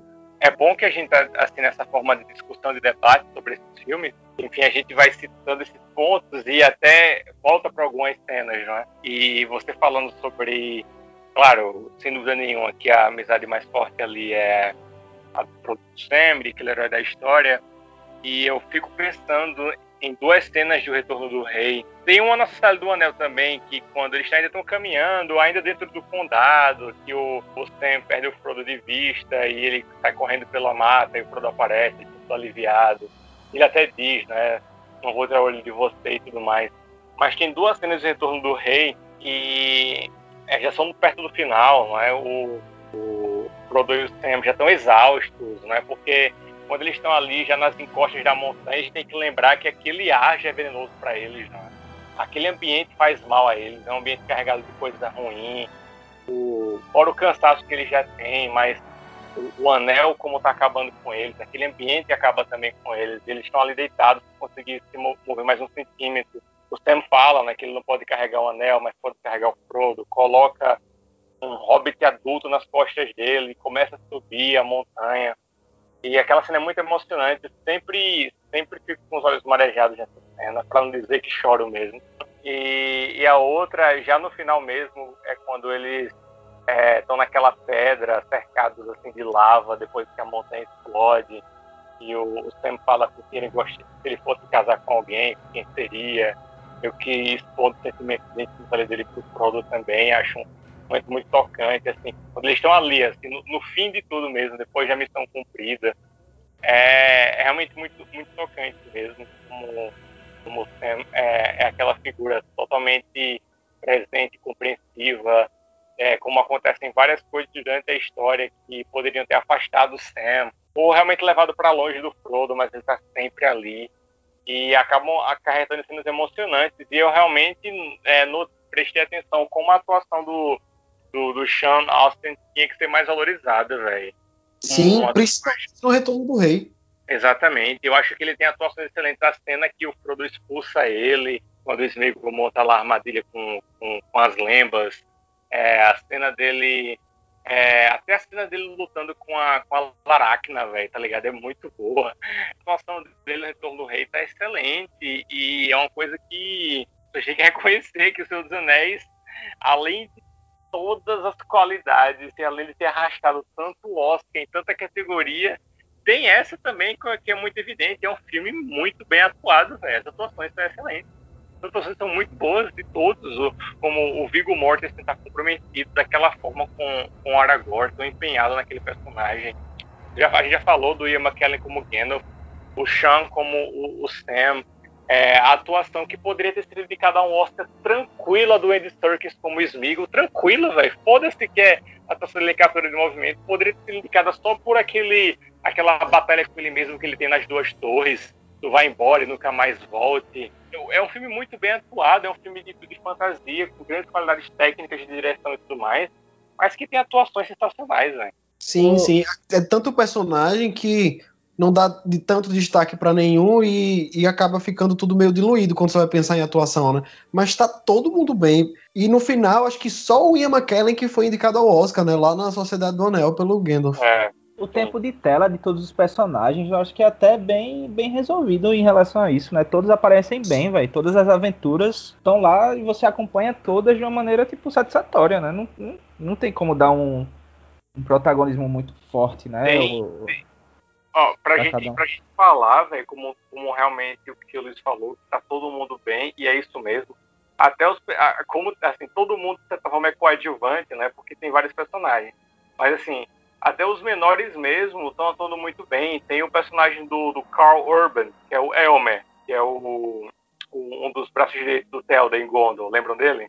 Sim, é o sobrinho do Telda, né? Isso, exatamente. Poxa, tem, tem aquela cena na versão estendida, velho, que ele encontra a, a Elwyn desmaiada nos campos lá de Pelennor, em frente a Minas Tirith. É, uhum. que ele acha que ela tá morta e ele pega ele segura ela nos braços e começa a chorar desesperado. É, aquela cena ele tá atuando muito bem, velho. Ele é um personagem, assim, muito muito pequeno dentro da história toda, mas ele também já tá na, na, numa atuação excelente, tá ligado? O Christopher Lee como, como Saruman tá sensacional também. Até, até o ator que faz o Grima, velho, tá foda, tá ligado? É... Aquele, aquele mordomozinho desgraçado, velho, que envenena o rei.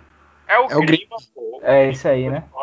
É, é muito foda. Então, tá, é, são atuações excelentes. É que, obviamente, como toda atuação em todo filme é, o mérito do, do ator, da atriz e do diretor também, né? Que colocou aquele ator aquela, naquela posição, extraiu aquela atuação da melhor forma possível. Então, pô, sensacional, velho. Sensacional mesmo. O único personagem que eu achava que não era bem aproveitado nos filmes era o Faramir. Mas aí, eu assisti a versão estendida e você vê que o arco dele foi completamente cortado dos filmes, né, velho? Exato. Tinha muito destaque para o arco dele junto com o Boromir e o pai dele, toda a questão do, do pai dele ter uma, uma predileção absurda e inexplicável pelo Boromir e deixar ele de lado e tal. Hum. E aí isso explica todas as motivações dele dentro da franquia, dentro do, da trilogia inteira. Sim. É, é, até, é... até quando ele surge nas duas torres, né? E ele tem aquela decisão inicial de manter em cativeiro o Frodo e o Sam e usar o anel como uma arma. Ele, ela, ele, ela, ele até cai naquele clichê, né? Ah, é mais um homem corrompido, né? Um cara da raça dos homens corrompido. Mas tem, tem, tem outras coisas por trás ali, né? de, de voltar para Gondor com o anel pro pai dele vê-lo, né, reconhecê-lo. Já nas duas torres, né, quando é que aparece aquele flashback com o Boromir? É nas duas torres, é nas duas torres. né?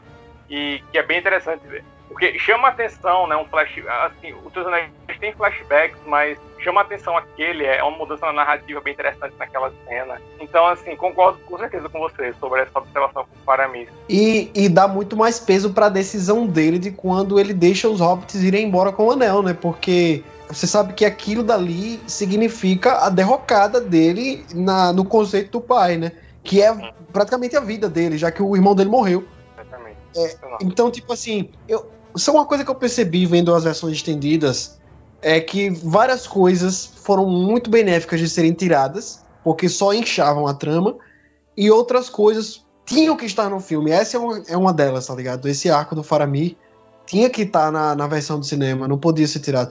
As coisas que eu digo que, que poderiam ser tiradas e que foram da, da versão pro cinema é o tipo as bobeiras do Mary e do Pippin na floresta, tá ligado? Aí depois quando eles encontram o, o fumo lá do Saruman. Essas, ah, essas bobagens. Não, mas aquilo ali dá uma leveza mais pro filme, né? Também descontraída, porra. Dá. Em, em, alguns momentos dá. Em outros, fica muito esticado, tá ligado? Tá ocupando tempo demais do, da, da, duração do, do filme, tá ligado? É assim, resumindo, é, é o tipo conteúdo perfeito para uma versão estendida, né? É, é, é porque as versões estendidas não foram apenas cenas que foram longas demais e tiraram. Claro que também teve isso, mas a, a, as ações estendidas do Peter Jackson foram coisas muito planejadas. Eu lembro que no discurso dele, do, do, do Retorno do Rei, ele falou que ainda está trabalhando no filme, para a versão estendida.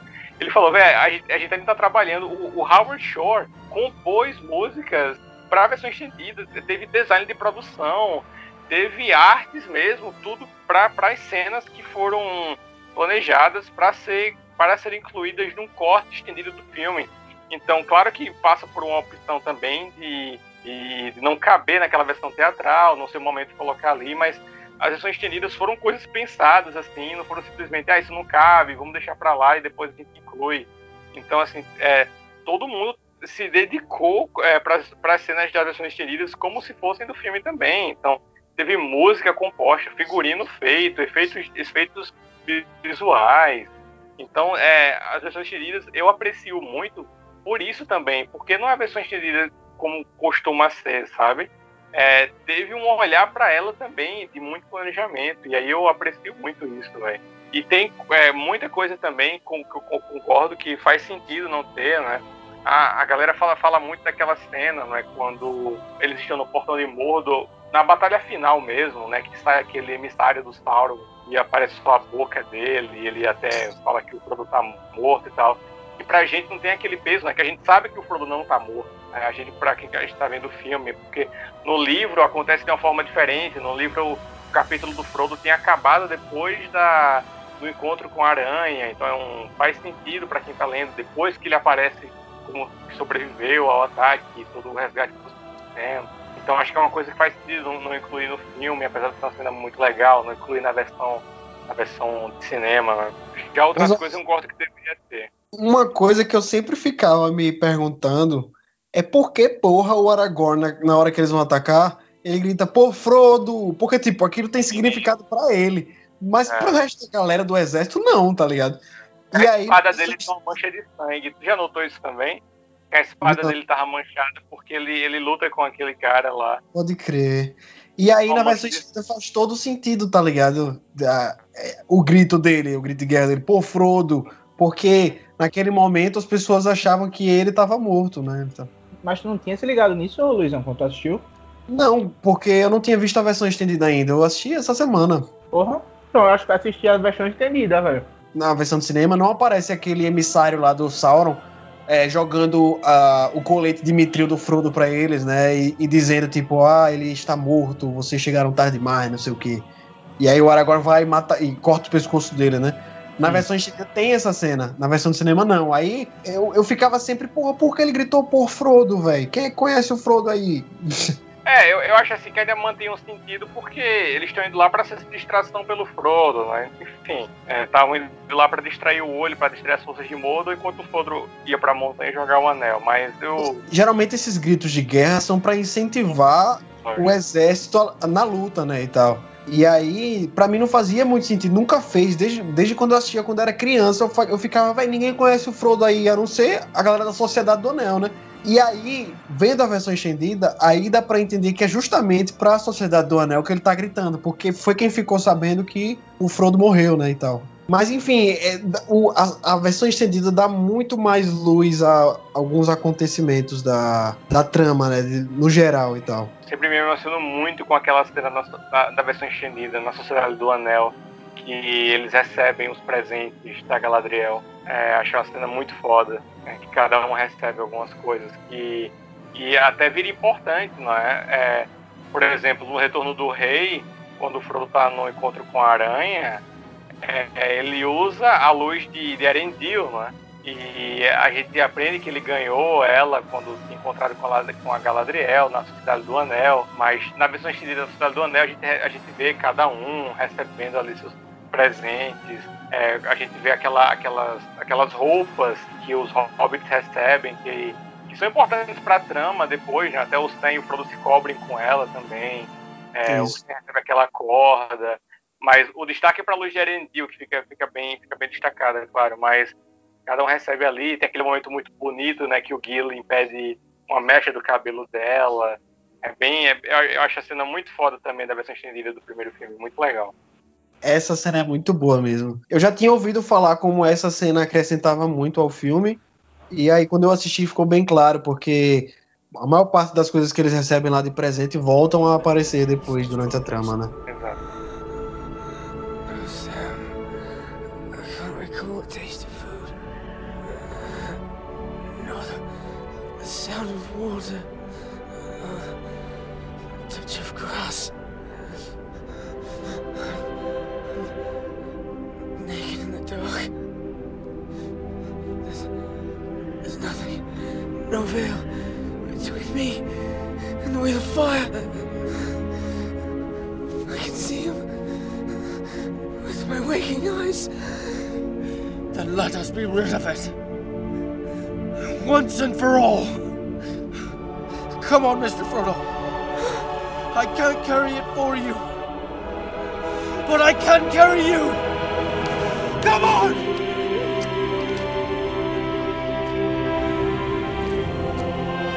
Enfim, agora eu queria saber, vamos voltar pro lado pessoal aqui, né? Eu queria saber de vocês. É, é que assim, Senhor dos Anéis, ele tem a parada muito emocional e eu acho que é por isso que as pessoas gostam tanto, né? Até mesmo que não gostam de fantasia. E também tem as cenas de combate, as cenas de, de, de briga, de, de pau na pleura, né? E aí, eu queria saber de vocês, de cada um, uma cena que toca o coração de vocês e uma cena de chibateira, uma cena de, de, de, combate que vocês gostam, cena de ação. E não vale repetir a do amiguinho. Vamos começar. Então, então eu quero começar, por favor. Vamos começar em ordem ah. alfabética. Então, Elbira, vai. Ah, ah, beleza. Eu vou juntar duas em uma, né? Que deixou, é, deixou meu coração bem quentinho. E eu fiquei empolgado ao máximo, velho. Acho que foi nas duas torres. A, a batalha lá na principal. Que vem o Gandalf em seu cavalo branco. É, junto com o Sol para dar um resultado para a guerra, né? Para decidir que lado vai vencer.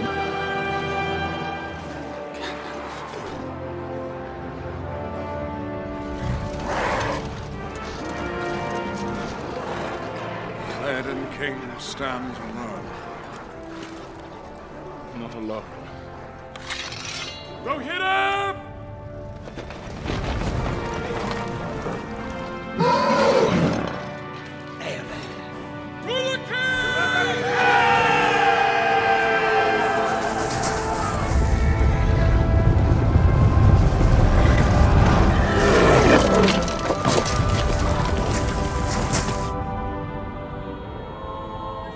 meu amigo, quando eu vi aquilo pela primeira vez, foi tipo, em comparação mais recente, né? Foi tipo ver o, o Capitão América segurando Mjolnir, velho. Fiquei, porra! Caralho, que foda, velho! Tá ligado? É, trilha sonora, né? Que toca, toca a marcha do Zen. Bicho, é muito foda, uma música. É muito, foda, muito quando, foda, muito quando o foda. Aragorn olha pra janela, né? Ele lembra do Gandalf. Espera a minha chegada, ao amanhecer do quinto dia, de madrugada, olhe para o oeste, tocando aquela ma- a Sim, música. tá doido, velho. Tá doido, é muito foda. Eu tô muito arrepiado só de falar agora, né? E aí, eu, bicho, eu lembro eu com meus 10, 11, sei lá quantos anos, eu super empolgado vendo aquilo, velho. Caralho, ele voltou, como, porra, como tava escrito e não sei o quê. E aí a guerra, pra mim, eu, eu tava lá, tá ligado? Eu era um guerreiro, velho. E, e aquelas. Liderado pelo Gandalf. E eles encurralam totalmente o exército do, do Saruman, né? Porque Helm's Deep é literalmente um fosso ali na em que fica concentrado a, fica concentrada a cidade, né? Então quando o Gandalf chega com o exército dos renegados, né, que tinham sido expulsos pelo rei anteriormente por causa do do Grima, é incrível, velho, porque eles encurralam totalmente o exército ali. Eles fazem o que o exército tava querendo fazer com a cidade, né? Eles encurralam eles ali e, e esmagam eles completamente. É foda, muito foda. Muito foda, velho. Vou reassistir hoje as duas torres. Acho que foi o filme que eu mais assisti de Senhor dos Anéis, velho. Porque Eu passava ass- muito na TNT e eu adorava, eu adorava mesmo. Acho que dos três já chegou por muito tempo a ser meu favorito, velho. Eu acho que geralmente, pela- é uma impressão minha, que eu vejo na internet assim. Geralmente as pessoas dizem que gostam mais do Duas Torres, né? E eu acho que isso é muito por conta das cenas de batalha, velho. Porque a batalha de, de Helm's Deep é incrível, velho. É, Velho, tem o Legolas surfando e atirando. Nem aquela luta no, no corredor, velho. Que os orcs vão tudo pro lado assim. Porra, Vira, vira, as vira. coreografias são fantásticas. peraí, peraí, peraí, vira. Tá falando da batalha do Abismo de Helm, você fala orcs, pelo amor de Deus, pô. Que fã Porra, é porque minha memória tá. Faz muito tempo que eu não assisto, velho. São os Uruk-hais. É. O Abismo de Helm não tem orcs, são os Uruk-hais. Mas Uruk-hai não é a raça superior de, de orc? Sim, pô, mas são os Então- Uruk-hais. Ah. tá cheio de tecnicismos aí. fala orc, tem a impressão que são não, os Uruk-hais. São os mesmos que tem aquele ataque final na Sociedade do Anel, do mesmo tipo que atacam no Abismo de Helm, os Uruk-hais. Isso, que é- são. é, a gente pode voltar até pra cena do Saruman. O Saruman ele acaba com a floresta pra fazer uma indústria pra criar esses Uruk-hai, né? Que Uhum. são meio que uns orcs mais evoluídos. E é uma metáfora perfeita pra industrialização, né? Aquilo ali, porque ele acaba com, a, com o meio ambiente para construir uma indústria que tem o objetivo de construir armas e, e também criar escravos para construir mais armas e para lutar por ele na guerra. Então é uma metáfora perfeita para a industrialização, velho. Os Uruk-hai são os soldados americanos, né, indo para guerra. São completamente alienados e cheios de fúria, né, para lutar pelo seu país, entre, a, entre aspas. Engraçado né? que cada raça em Senhor dos Anéis meio que tem uma uma, pin, uma pincelada do que, do que os humanos são, né? Tipo, Tem esses alienados, que dá pra dizer que são os orcs, né? Tem os elfos totalmente. Pô, tô esquecendo da palavra. Vaidosos, velho. Os humanos falhos pra caralho e os. Só não consigo achar pros, pros anões, né? Uma analogia. Os hobbits são os mais purinhos, né? Os anões são, são, eu acho que é a raça mais gananciosa, né? É, Que- gananciosos, exatamente. exatamente. Eles entram lá nos buracos deles, cavam pra fazer as minas de ouro e guardam tudo pra eles ali e não quer saber de mais ninguém, velho. São os anões. E os hobbits são a galera, é a galera natureba, né? A galera que quer viver, é, quer viver da própria terra e só quer saber de fumar sua ervinha, tomar uma cerveja e ficar de São os boa. né? hippies, né? E você, Renanzão? Mas, era ordem alfabética? Você quer que eu fale primeiro? Eu pensei que você queria eu, e eu vou deixar você falar logo pra não tomar uma cena Ah. sua. Vai primeiro, vai primeiro. Tá, então tá.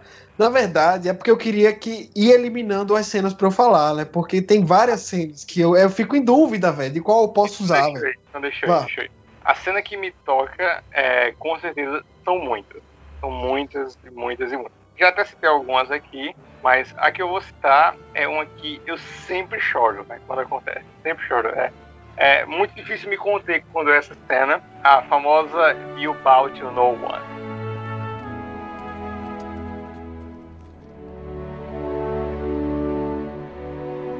My friends.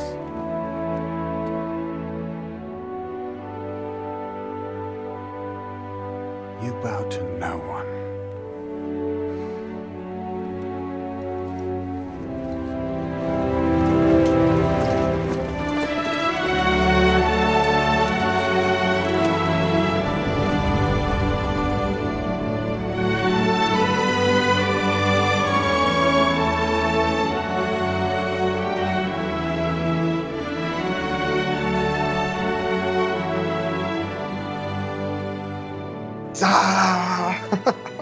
Essa cena, velho. Bicho, puta que pariu, velho. Essa cena, velho, na coroação do Aragorn, o Aragorn é coroado, ele tá passeando é, pelo topo de Minas Tirith com a Arwen, eles chegam diante dos quatro hobbits e a, a população ali de Gondor ali, e os hobbits vão se ajoelhar como tá todo mundo fazendo pro Aragorn. Eu já fico com o nó na garganta só de falar aqui. Não, é. E aí os quatro hobbits estão indo se ajoelhar, o Aragorn interrompe eles falando, my friend, vocês não se ajoelham pra ninguém, vocês não se curvam pra ninguém. E toda Gondor se ajoelha para os hobbits, ao mesmo tempo que vem o pesadão, o tema do condado do Howard Shore. E, nossa, aquela cena, velho. É espetacular. Tô emocionado com você descrevendo, velho. Bicho, É, é muito, é muito difícil conter as lágrimas nessa cena. Muito isso me deixa muito ansioso pra ver essa série que vai ter da Amazon, velho. Eu quero muito ver esse universo de novo, tá ligado? Porra, essas relações mais íntimas com a Terra-média, né? De um, de um povoado, outros conflitos. Puta que pariu, eu tô muito ansioso, velho. O fora dessa cena é todo o contexto, né, velho? Porque o- os hobbits são uma raça, uma casta, né, vamos dizer assim, meio que menosprezada, né, pelo resto do- da Terra-média. Tem gente que nem sabe o que são hobbits. Você vê ao longo da jornada a gente perguntando: vocês são o quê? São orcs pequenos e tal.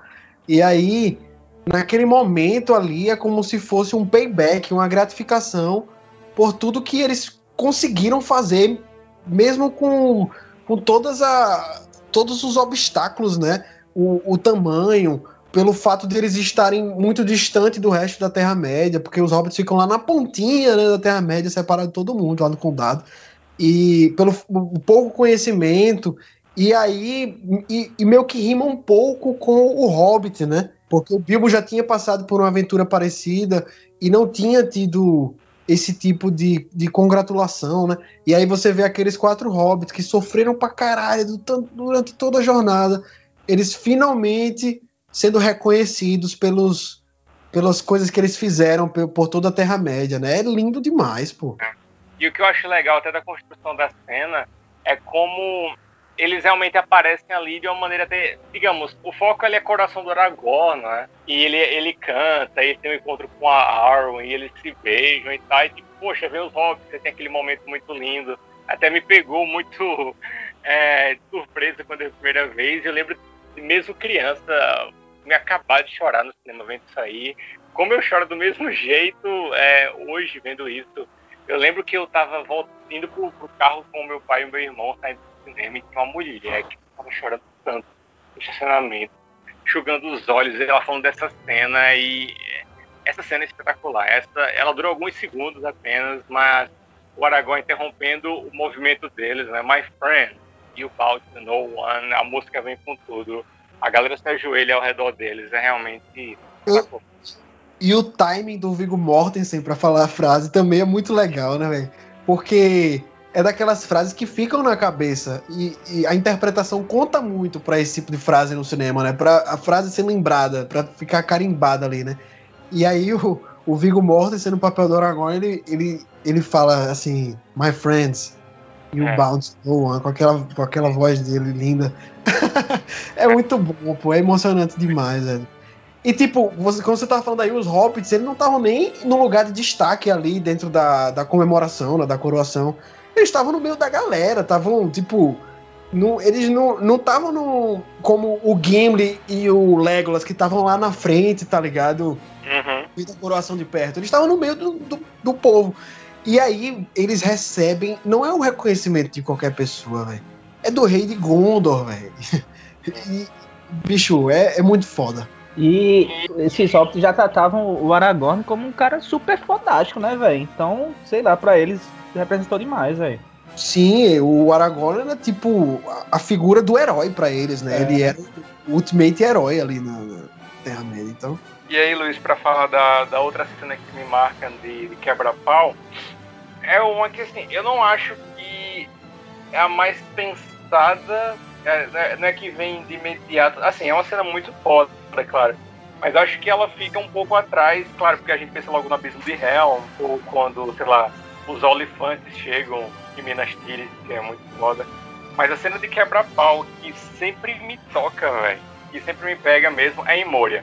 em Moria, não só quando os orcs chegam ali, quando a sociedade está ali naquela tumba, e vem um, um troll das cavernas também, mas quando eles saem dali, eles estão cercados de goblins, e aí vem o Balrog, eles têm que atravessar a ponte de Casa Doom, o Balrog tá vindo, eles estão cercados, e aí tem os orcs atirando, e aquela escada cai, eles têm que pular de uma escada para outra. É, essa cena sempre me deixou assim, de boca aberta, e eu fico assim até hoje. É uma cena que ela, ela não tem aquele conflito de exército contra exército e tal, é, mas em termos de, de, cena de ação, eu acho que essa é um que acho que é que mais me destaca, inclusive. Essa cena me toca muito pelo, acho que eu sinto ela muito muito orgânica, muito claustrofóbica e muito tensa. A trilha sonora, para variar, assim, é, a trilha sonora dos Anéis é outra coisa, é fora da realidade. É, mas a trilha sonora, para variar, tá incrível. E essa, é, essa cena deles em Moria, eles cercados, tem hora que eles estão muito cercados mesmo, quando o Balrog está prestes a aparecer e foca nos, nos rostos deles, foca no rosto dos Goblins. E acho essa cena em Moria, para mim, é realmente. Pelo cenário também, é realmente espetacular. Então essa, eu fico com essa cena aí. Não, e a finalização dela se tornou uma das cenas mais lembradas da história do cinema, né? Que ah. o, o Balrog vai cruzar a ponte ali, né? E aí o Gandalf faz You shall not pass e quebra. Eu tenho a camisa, eu tenho a camisa dessa cena, velho. Puta que pariu, é bom demais, velho. E aí termina com o Balrog caindo e o Gandalf fica preso no chicote dele, né? E aí ele ainda tenta se segurar ali no abismo, só que ele não consegue e cai. E aí ele, ele ainda dá outro, ainda faz outra frase que é para ficar lembrado assim, que ele olha para eles com aquela cara de assustado pra caralho e fala: "Fly, you fools" e cai pro abismo, tá ligado? É muito bom. Bicho, não tem como o Gandalf não ser o, o cara, né, velho? Todo mundo fica. Meu irmão, não tem um, acho que não tem um fã de Senhor dos Anéis que prefira outro personagem que não seja o Gandalf, velho. Véi, eu, eu não sei, acho que não tem um personagem favorito do Senhor dos Anéis, velho. Realmente não tem. Eu acho que acho que o Frodo faz muita raiva, mas a galera também subestima tudo que ele passou, porque realmente ele faz muita raiva. E o Sam tem que meio que ter a babá dele ajudar, ajudar muito ali. Mas o, o, o Frodo também passou por muita coisa, sendo o portador do anel. Eu adoro o, o Aragorn toda a história dele de. Renan é, tem uma cara de Aragorn, velho. Rejeitar o trono e enfim, ser, ser, aquela pessoa tão, tão determinada e correta que ele é e importante. É, mas assim, lógico que o Gandalf é, é, é, o que vem assim no topo, né, quando, quando a gente pensa, mas eu, eu acho difícil nomear um personagem favorito, acho difícil mesmo. Eu acho que isso aí que você falou do Aragorn é uma coisa que a gente podia falar, né, porque eu acho o arco dele um dos melhores da, da série, velho. É. Não é que simplesmente ele abdicou do trono assim é muito pelo peso que o trono traz e pelo histórico dele, né? Ele é o herdeiro do Isildur, que foi ele o cara é um que tem muitos medos, né? Exato, ele, ele tem muito medo de, re, de repetir os erros dos seus antepassados, né? Que ele é, ele é herdeiro do Isildur, que foi o cara que derrotou lá o, o Sauron no passado, que pegou, foi o primeiro a pegar o anel, o anel do poder do Sauron, né? E que foi tomado completamente pela, pelo poder do anel, né? E não conseguiu destruir. É, velho, para pra pensar que tudo isso poderia ter sido resolvido se o Isildur tivesse jogado a porra do anel na lava quando ele teve a chance, tá ligado? E aí o, o Aragorn, ele, carrega, ele carrega muito esse peso de, de não querer repetir os erros dos antepassados dele, tá ligado? Essa é uma das coisas que eu percebi nas últimas vezes que eu assisti também, que eu não pegava quando eu era criança. De tipo, velho, por que não, ele não simplesmente assume o trono, velho? Ele que devia ser o rei e tal. Mas existe muita coisa ali por trás, né? Existe um. Não, não sei se é medo, mas uma, uma culpa, eu acho. Eu acho que, eu acho que a palavra é culpa, velho. A culpa pelo que os antepassados dele fizeram e que ele não quer mais repetir, tá ligado? É uma responsabilidade muito grande nas costas dele que ele não quer precisar ter, tá ligado? Mas o arco dele é muito foda também. É muito, é, é muito importante tudo que ele abdicou para ser para seguir a vida que ele escolheu seguir, sabe? Em nome do medo, em nome de insegurança, em nome de culpa, tudo isso de fato. E de como é, ele é muito determinado, véio, sabe? Ele é muito comprometido para o que ele escolhe. E a gente vê, né, na, naquela. Já como ele é diferente na, na, própria cena que a gente mencionou anteriormente, né? De, de que é ele se, de reconhecer a importância dos hobbits e se ajoelhar para aquelas quatro criaturazinhas, sabe? Já mostra como ele, ele é diferente, como ele é um personagem enxerga as coisas. A, a cena que o Frodo tenta oferecer o anel para ele na, na Sociedade do Anel e a maneira como ele rejeita é muito foda também. É, é, é muito foda pensar em, em, tudo que ele, tudo que ele abdicou para ser aquela pessoa, aquele personagem, para ser o passo largo, né, durante o tempo, para ser, pra ser aquele guardião da floresta e tal. Se você pensar, o Aragorn, ele é tipo uma luz de esperança para os homens, né, para a raça dos humanos, né? Até o próprio Sauron teme ele, tá ligado? Teme que ele volte a se tornar rei. Isso fica, isso fica bem claro no, no filme. E ele também é meio que um, modelo do que nós, como seres humanos, poderíamos seguir, né? Que é o cara que justamente ele, ele enxerga o que aconteceu no passado e ele não quer cometer os mesmos erros. E o que a gente mais vê por aí é pessoas chegando em cargos de poder e cometendo os mesmos erros que a gente cometeu no, no passado, né, e tal. Isso leva. Olha só a ligação que eu tô fazendo aqui, viu, Renan? Isso leva a minha cena favorita de, de emoção, né? Que na verdade nem é minha cena favorita de emoção, mas nessa última vez que eu assisti, ela me emocionou demais, que é um diálogo que é a, a passão, assim, que a pessoa pode até nem perceber tanto, mas que me tocou justamente por, pela, por essas épocas que a gente tá passando, né? Como humanidade, né? A gente, tipo, depois de estar tá trancado muito tempo em casa, né, sem poder sair direito e naquela tensão o tempo todo, uma ansiedade muito grande. Teve um, um diálogo entre o Gandalf e o, o, Frodo que me tocou demais quando eu assisti.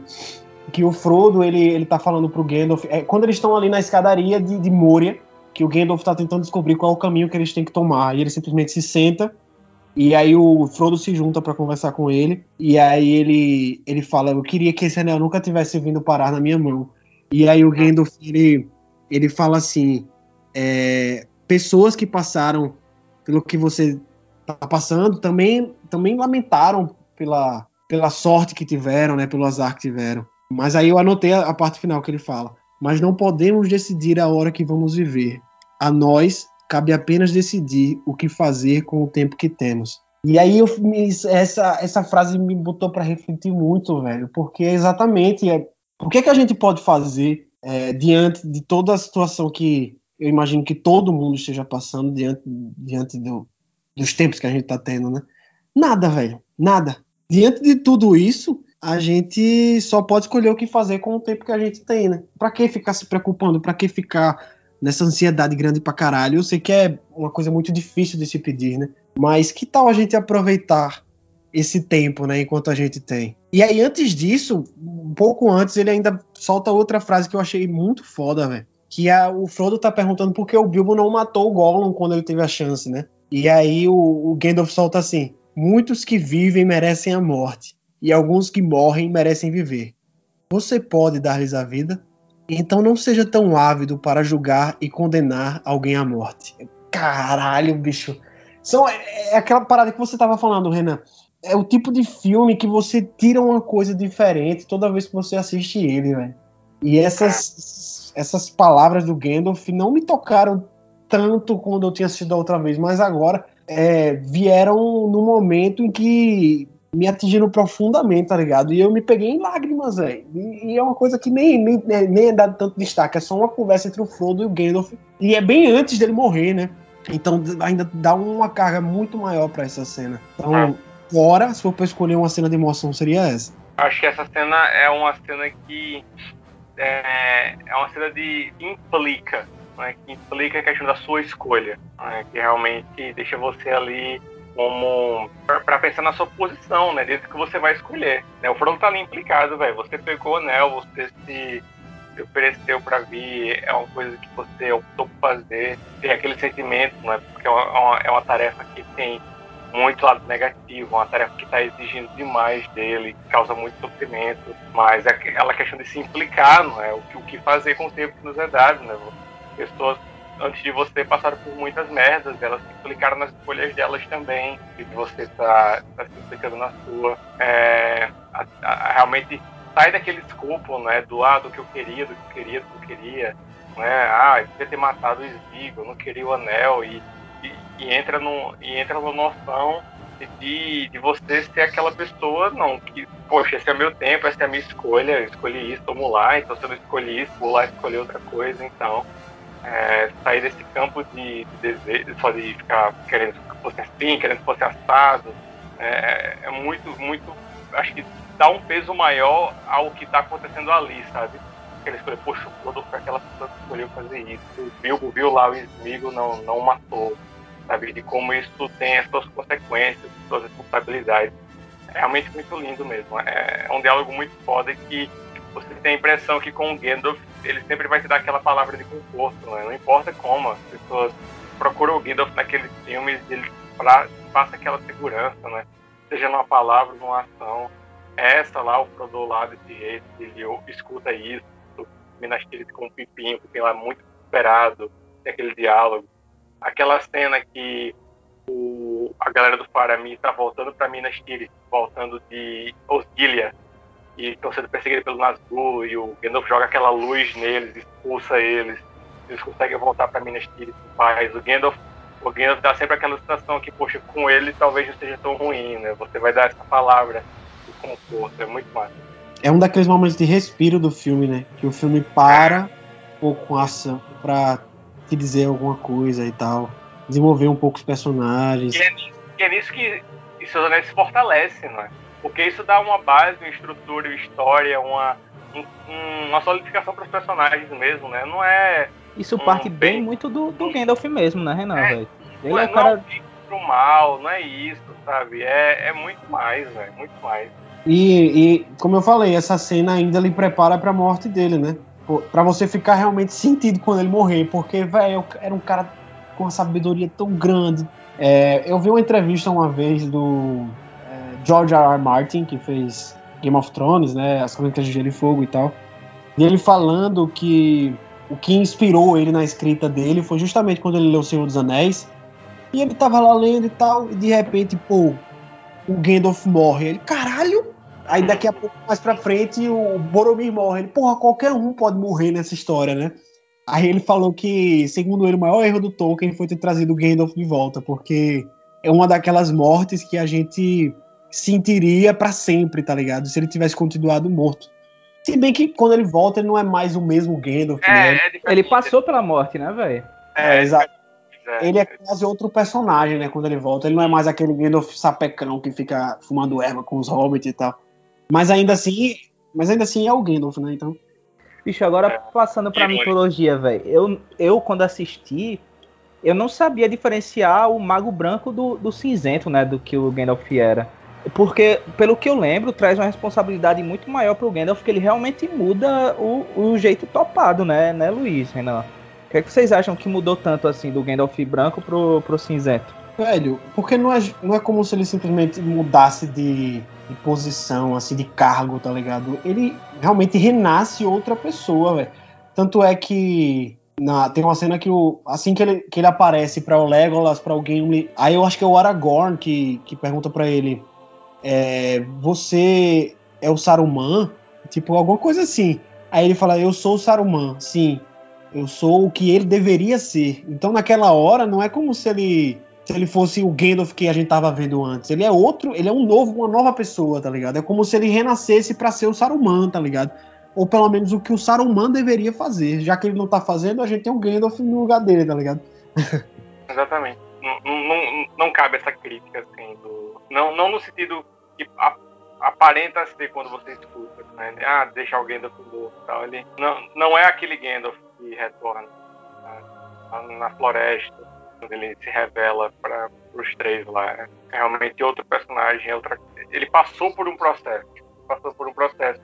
E, e, mais do que isso, né, a morte dele foi sentida, né? Então a gente viu os personagens reagindo àquela morte e o peso que trouxe. Também tem essa questão. Não foi simplesmente ah, ele desapareceu nessa cena, depois apareceu de novo, ressuscitou. Não.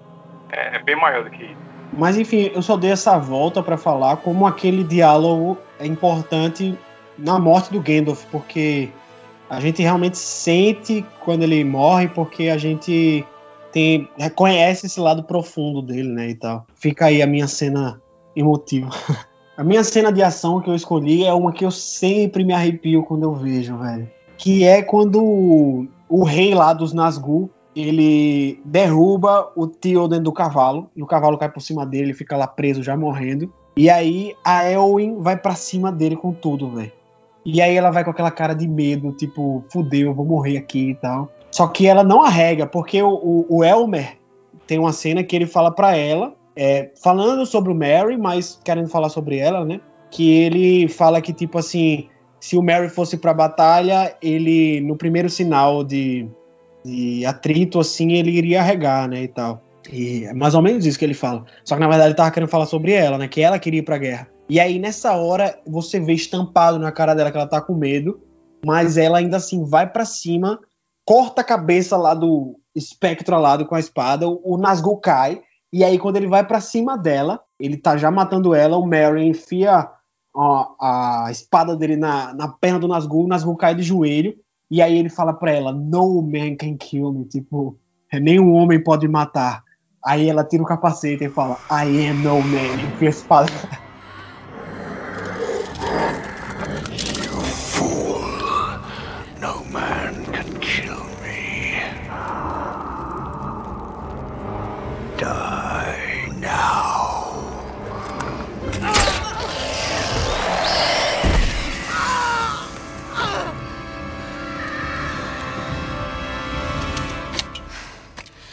I am no man.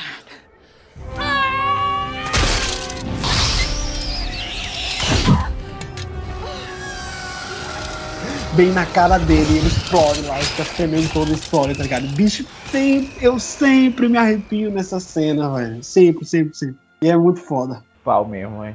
É, cena espetacular, velho. Que foda mesmo. Porque, velho, é o. É o King Witch of Angmar, né?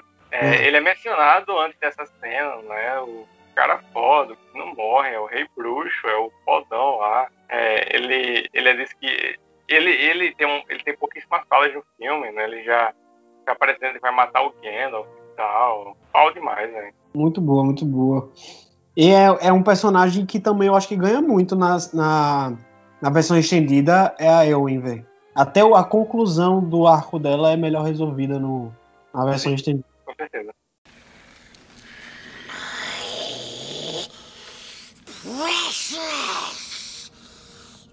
Então, gente, acho que a gente já tá caminhando para o final, né? A gente já destilou nosso amor aqui para O Senhor dos Anéis. É, eu só queria, pra gente finalizar, falar, assim, o que é que vocês veem de influência que Senhor dos Anéis influenciou, que mudou no cinema nesses últimos 20 anos. Pra gente estar aqui falando pro pessoal que a gente já pode considerar ele como um clássico do cinema. Eu acho que a primeira coisa que me vem à mente é a maneira de olhar para o gênero. Porque a gente sabe que, que a, O Senhor dos Anéis é algo muito lindo e complexo e maravilhoso e tal. Só que também ele tem um gênero claro, é uma obra de fantasia, pelos elementos. Ele é muito mais que isso.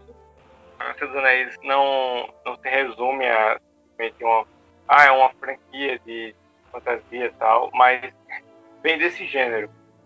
E acho que, primeiramente, em termos de cinema, a, é, o que eu acho que influenciou, ou até mesmo mudou, é a maneira de se olhar para esse tipo de história. Porque foi uma história que foi, foi levada com várias camadas, uma história de fantasia mais profunda e complexa, feita, de uma- feita um roteiro muito bom. É, é disparado o melhor roteiro já escrito de, de uma fantasia, uma adaptação. Um roteiro muito foda, um- uma direção muito.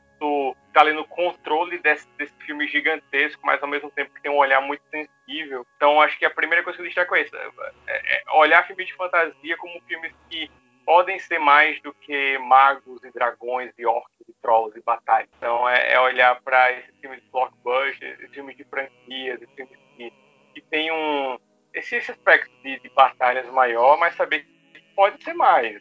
São, são coisas mais, são histórias que podem aprender. Assim, lógico que todas não vão ter esse material que o Senhor dos Anéis tem, porque vem, vem de uma trilogia de livros, simplesmente mudou a literatura para sempre do Tolkien, claro. Mas acho que os filmes trouxeram esse olhar mais, um olhar atento ao gênero de fantasia. Isso também veio por conta do reconhecimento que a academia deu, né? É, que também não tinha como não dar, né? é, O Senhor dos Anéis com aqueles 11 Oscars de 2004, né? Então, muito foda isso também. E acho que, e outras coisas, com certeza, é o uso de captura de movimento, né? Com, com Andy Serkis interpretando o Smeagol, então, um personagem completamente digital ali, que o filme começou a ser produzido e já na produção eles não sabiam como é que ia ser bem. O Andy Serkis foi contratado para ser tipo só o dublador e depois foram colocando ele ali e acabou vendo, ah, a gente vai fazer dessa forma. E aquela roupa esquisita do Ender Serkins com que ele atuou, né, para capturar o movimento dele, a solução que eles encontraram para retratar aquele personagem que realmente foi um problema para eles encontrarem, né? Como é que a gente vai mostrar esse cara aqui? Como é, como é que a gente como é que a gente vai fazer o Smeagol? Então, acho que tem esse aspecto, a, a forma de olhar para o gênero, é, o legado da, das atuações de captura de movimento. Acho que a forma de pensar em cenas de batalha no cinema em geral, né? Bicho, Aquela- eu acho. Aquela tecnologia que- que... eles, que eles usaram de tipo de replicar multidões é um negócio que é usado até hoje em todo tipo de filme, velho. Eu acho que eles meio que ditaram como se adaptar uma fantasia de uma maneira incrível, né? Tipo, tanto é que houveram inúmeras tentativas de fazer algo parecido, sei lá, como o filme do Warcraft, tá ligado? Tava Que pensando seria mais ou menos. Acho que a ideia foi fazer um, um Senhor dos Anéis, né? Só que com a mitologia do Warcraft ficou uma porcaria. Hobbit, né? O próprio Hobbit, O que é um próprio Hobbit, né? Anéis. Agora, tipo, teve, a- teve o mesmo diretor, teve o mesmo, quer- querendo ou não, né? O mesmo pensamento que foi o cara que fez os Anéis, né? Foi um sucesso do caralho e o Hobbit não foi a mesma coisa, né, bicho? É, da conversa isso aí, viu? É, porque resumindo, o Hobbit seria dirigido pelo Guilherme Del Toro. O filme passou anos em, em em pré-produção, com o estúdio tendo em mente um, um diretor para dirigir que já estava fazendo tudo do jeito que ele queria. E aí, em cima da hora, o Guilherme Del Toro caiu fora. E o Peter Jackson assumiu essa bomba, tá ligado? Ele meio que pegou o, o bonde andando. Então ele não. Tem várias coisas ali que não foram realmente decisões dele, tá ligado? E Ah. se foram decisões dele, Luiz, foram decisões tomadas é, muito em cima, com muita pressão. Porque, velho, para o pessoal ter ideia, as gravações de dos Anéis começaram em 1999. As gravações. Mas o filme tava, tava sendo trabalhado há anos, velho. Os uma- designs, as artes, o que o Luiz quis dizer realmente com pré-produção é realmente é, o roteiro sendo escrito e reescrito, procura de cenários, é, montar realmente pensar como seriam as cenas externas, de pensar as, as lutas nas batalhas, é, como abordar cada personagem, as divisões, assim, tudo, tudo. E com o Hobbit é muito triste isso, porque, como eles falou, era o Guilherme Del Toro, o Peter Jackson era parte da equipe do roteiro. O, o Guilherme Del Toro, inclusive, está acreditado como roteirista. Ele está acreditado como roteirista. O Peter Jackson ali ia ser o- um roteirista, um consultor tal. E aí ele teve que sair porque teve muita batalha judicial por direitos autorais do filme. Isso chocou com a agenda do Guilherme Del Toro, ele não pôde continuar com o projeto. Só que a data teve que ser mantida, então teve eh, toda a pré-produção que com o Senhor dos Anéis foi muito bem feita e com muita calma, como estava sendo com o Hobbit do Guilherme Del Toro, teve que ser feita em pouquíssimo tempo, com o Peter Jackson tendo que decidir coisas. Eles não sabiam se iam fazer três filmes, um ou dois, iam ser dois, depois que ele estava perdido, os vídeos dão da pena do Peter Jackson, ele, ele manda a galera sair do, do estúdio, que ele precisa pensar, precisa decidir como vai dirigir a cena. Eles, eles improvisavam as cenas ali na hora, eles não, não tinham preparação direito. É, então, realmente, é, é bizarro no- nos extras do, do segundo Hobbit como eles entregam o filme com, quando o cara vai lá buscar. Tipo, o, vamos dizer assim, o cara lá para distribuir para os cinemas ia buscar lá, tipo, 6 horas da manhã. Eles estão terminando de editar, assim, faltando dois minutos pro cara chegar. Tá ligado? Tipo, trabalho de faculdade, sabe? Sem falar nas escolhas que foram questionáveis. Também teve erro dele, né? De, de mudar o visual, usar muito CGI, usar aquele 3D que não combina, a maquiagem, enfim. Também tem essas questões também que o Hobbit não parece tão orgânico quanto o Senhor dos Anéis é. Né? Também tem essa questão. Enfim, Mas- são coisas que influenciam. Mas isso daí também tu não acha que é por causa do tempo, não? Fala, velho, vou procurar uma, um, um cenário de externa ou eu vou pro estudo em, em, em CGI e torcer pra ficar bom, velho, tá ligado? É, com certeza. É, é problema de pré-produção mesmo, tá ligado? O cara pegou o bonde andando e não, não tinha o que fazer, velho. E é bizarro quando você assiste os extras do, da Desolação do Smog, Porque claramente era pra ser um filme só, tá ligado? Os caras estão filmando o filme com uma mentalidade de que é um filme só. E aí todo mundo vai pra casa, a equipe toda, e depois eles têm que retornar pra gravar cenas adicionais, porque eles vão dividir o filme em dois pra fazer o terceiro, velho. É bizarro, velho, é bizarro. É, É foda, bicho. É, mas só pra concluir, eles ditaram como, se- como seria uma, uma fantasia bem feita, né? Com essa trilogia foda. E outras que vieram seguintes nem, nem foram tão boas assim. E isso é foda, né, velho? É triste. Mas, ó, eu concordo com essa parada que o Renan falou, que é, além de todo, é, toda a revolução tecnológica, né, tipo, captura de movimento, só é o que é hoje por conta do Senhor dos Anéis, né, por, por conta do trabalho que a Weta fez no Smeagol, né, e tal. Tanto é que o Andy Serkis depois foi chamado pra fazer outros personagens, fez o King Kong, fez o César lá no Planeta dos Macacos e tal. Mas além disso, tem esse lado do reconhecimento da indústria também.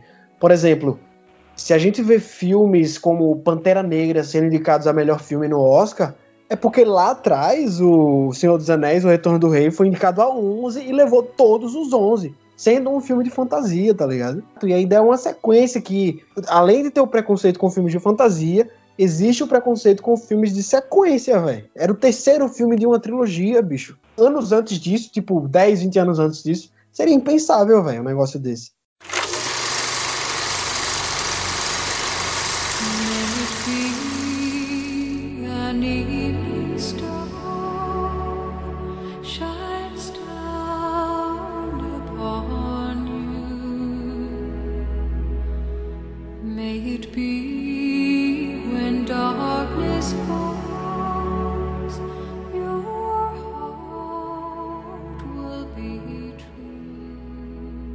Então, eu acho que se não ficou claro pra vocês o todo o legado de Senhor dos Anéis, não só para o cinema, mas como também para os fãs, eh, eu não sei o que a gente pode falar mais. Vamos ter que fazer outro podcast de duas horas pra gente deixar claro pra vocês isso, velho. Mas enfim, gente, será que a gente terminou por aqui? Ou vocês querem falar mais sobre Senhor dos Anéis? Eu tenho certeza que a gente ainda tem muita coisa pra falar, né? Mas É, acho que com certeza dá, tem como tirar muito mais é, suco dessa vou, dar, eu vou dar uma resumida aqui pra mim, velho. Eu acho que se o meu eu criança não tivesse descob é, descoberto Senhor dos Anéis, minha adolescência estaria arruinada, meu jovem, eu como jovem adulto estaria arruinado, velho, porque me guiou de formas in- inimagináveis, velho. Tanto quanto, tanto quanto cultural, assim, digamos, de coisas que eu gosto e tal, bandas, tanto quanto pessoa, tá ligado? Sei lá, é muito foda, velho. Sim, é, é não, não, não é, não é pouca coisa, velho. Não é uma coisa simples, não é uma coisa pequena. A gente olhar para uma obra e dizer, poxa, eu sou uma pessoa diferente por conta dela, sabe? E é o caso com o Senhor dos Anéis. Realmente é, é uma questão de moldar mesmo, de É, e moldar um pensamento, moldar um olhar, é, moldar um sentimento para com filmes, com aquela história especificamente, claro. É realmente uma obra que influencia, que marca, que é, eu sou diferente depois que vi Seus Anéis naquela noite lá em casa pela primeira vez e de todas as vezes que eu reassisto também.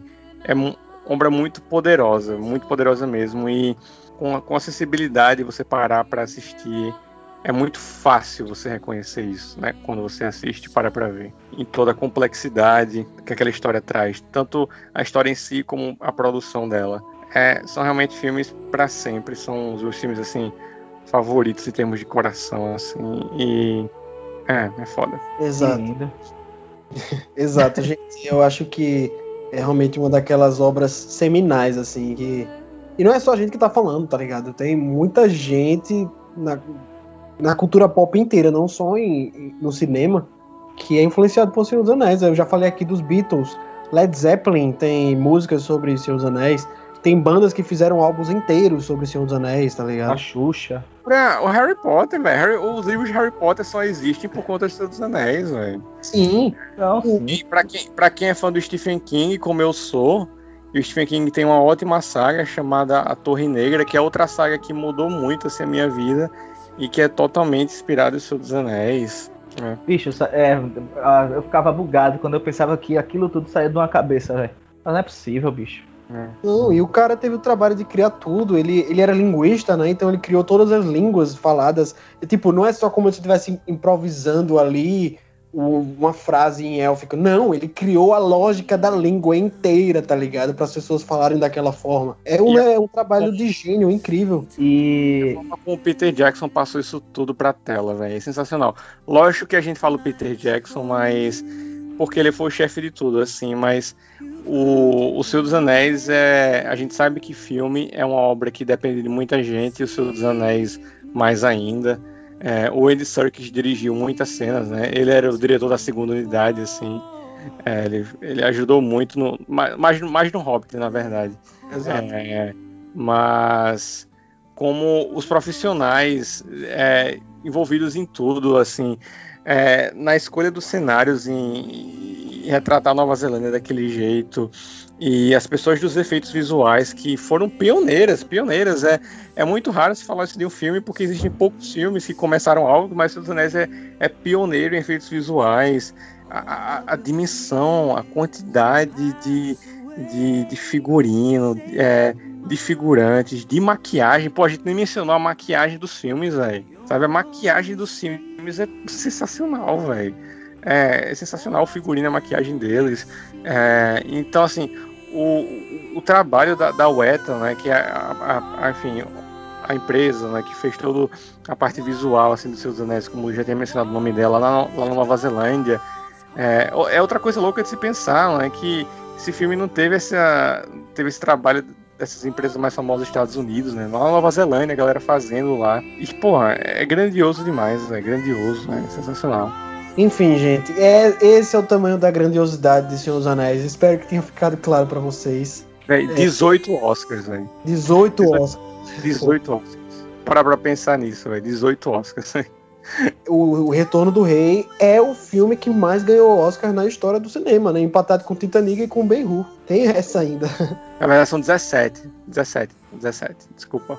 A trilogia ao todo, né? É, isso. São 4 pro segundo, 2 por.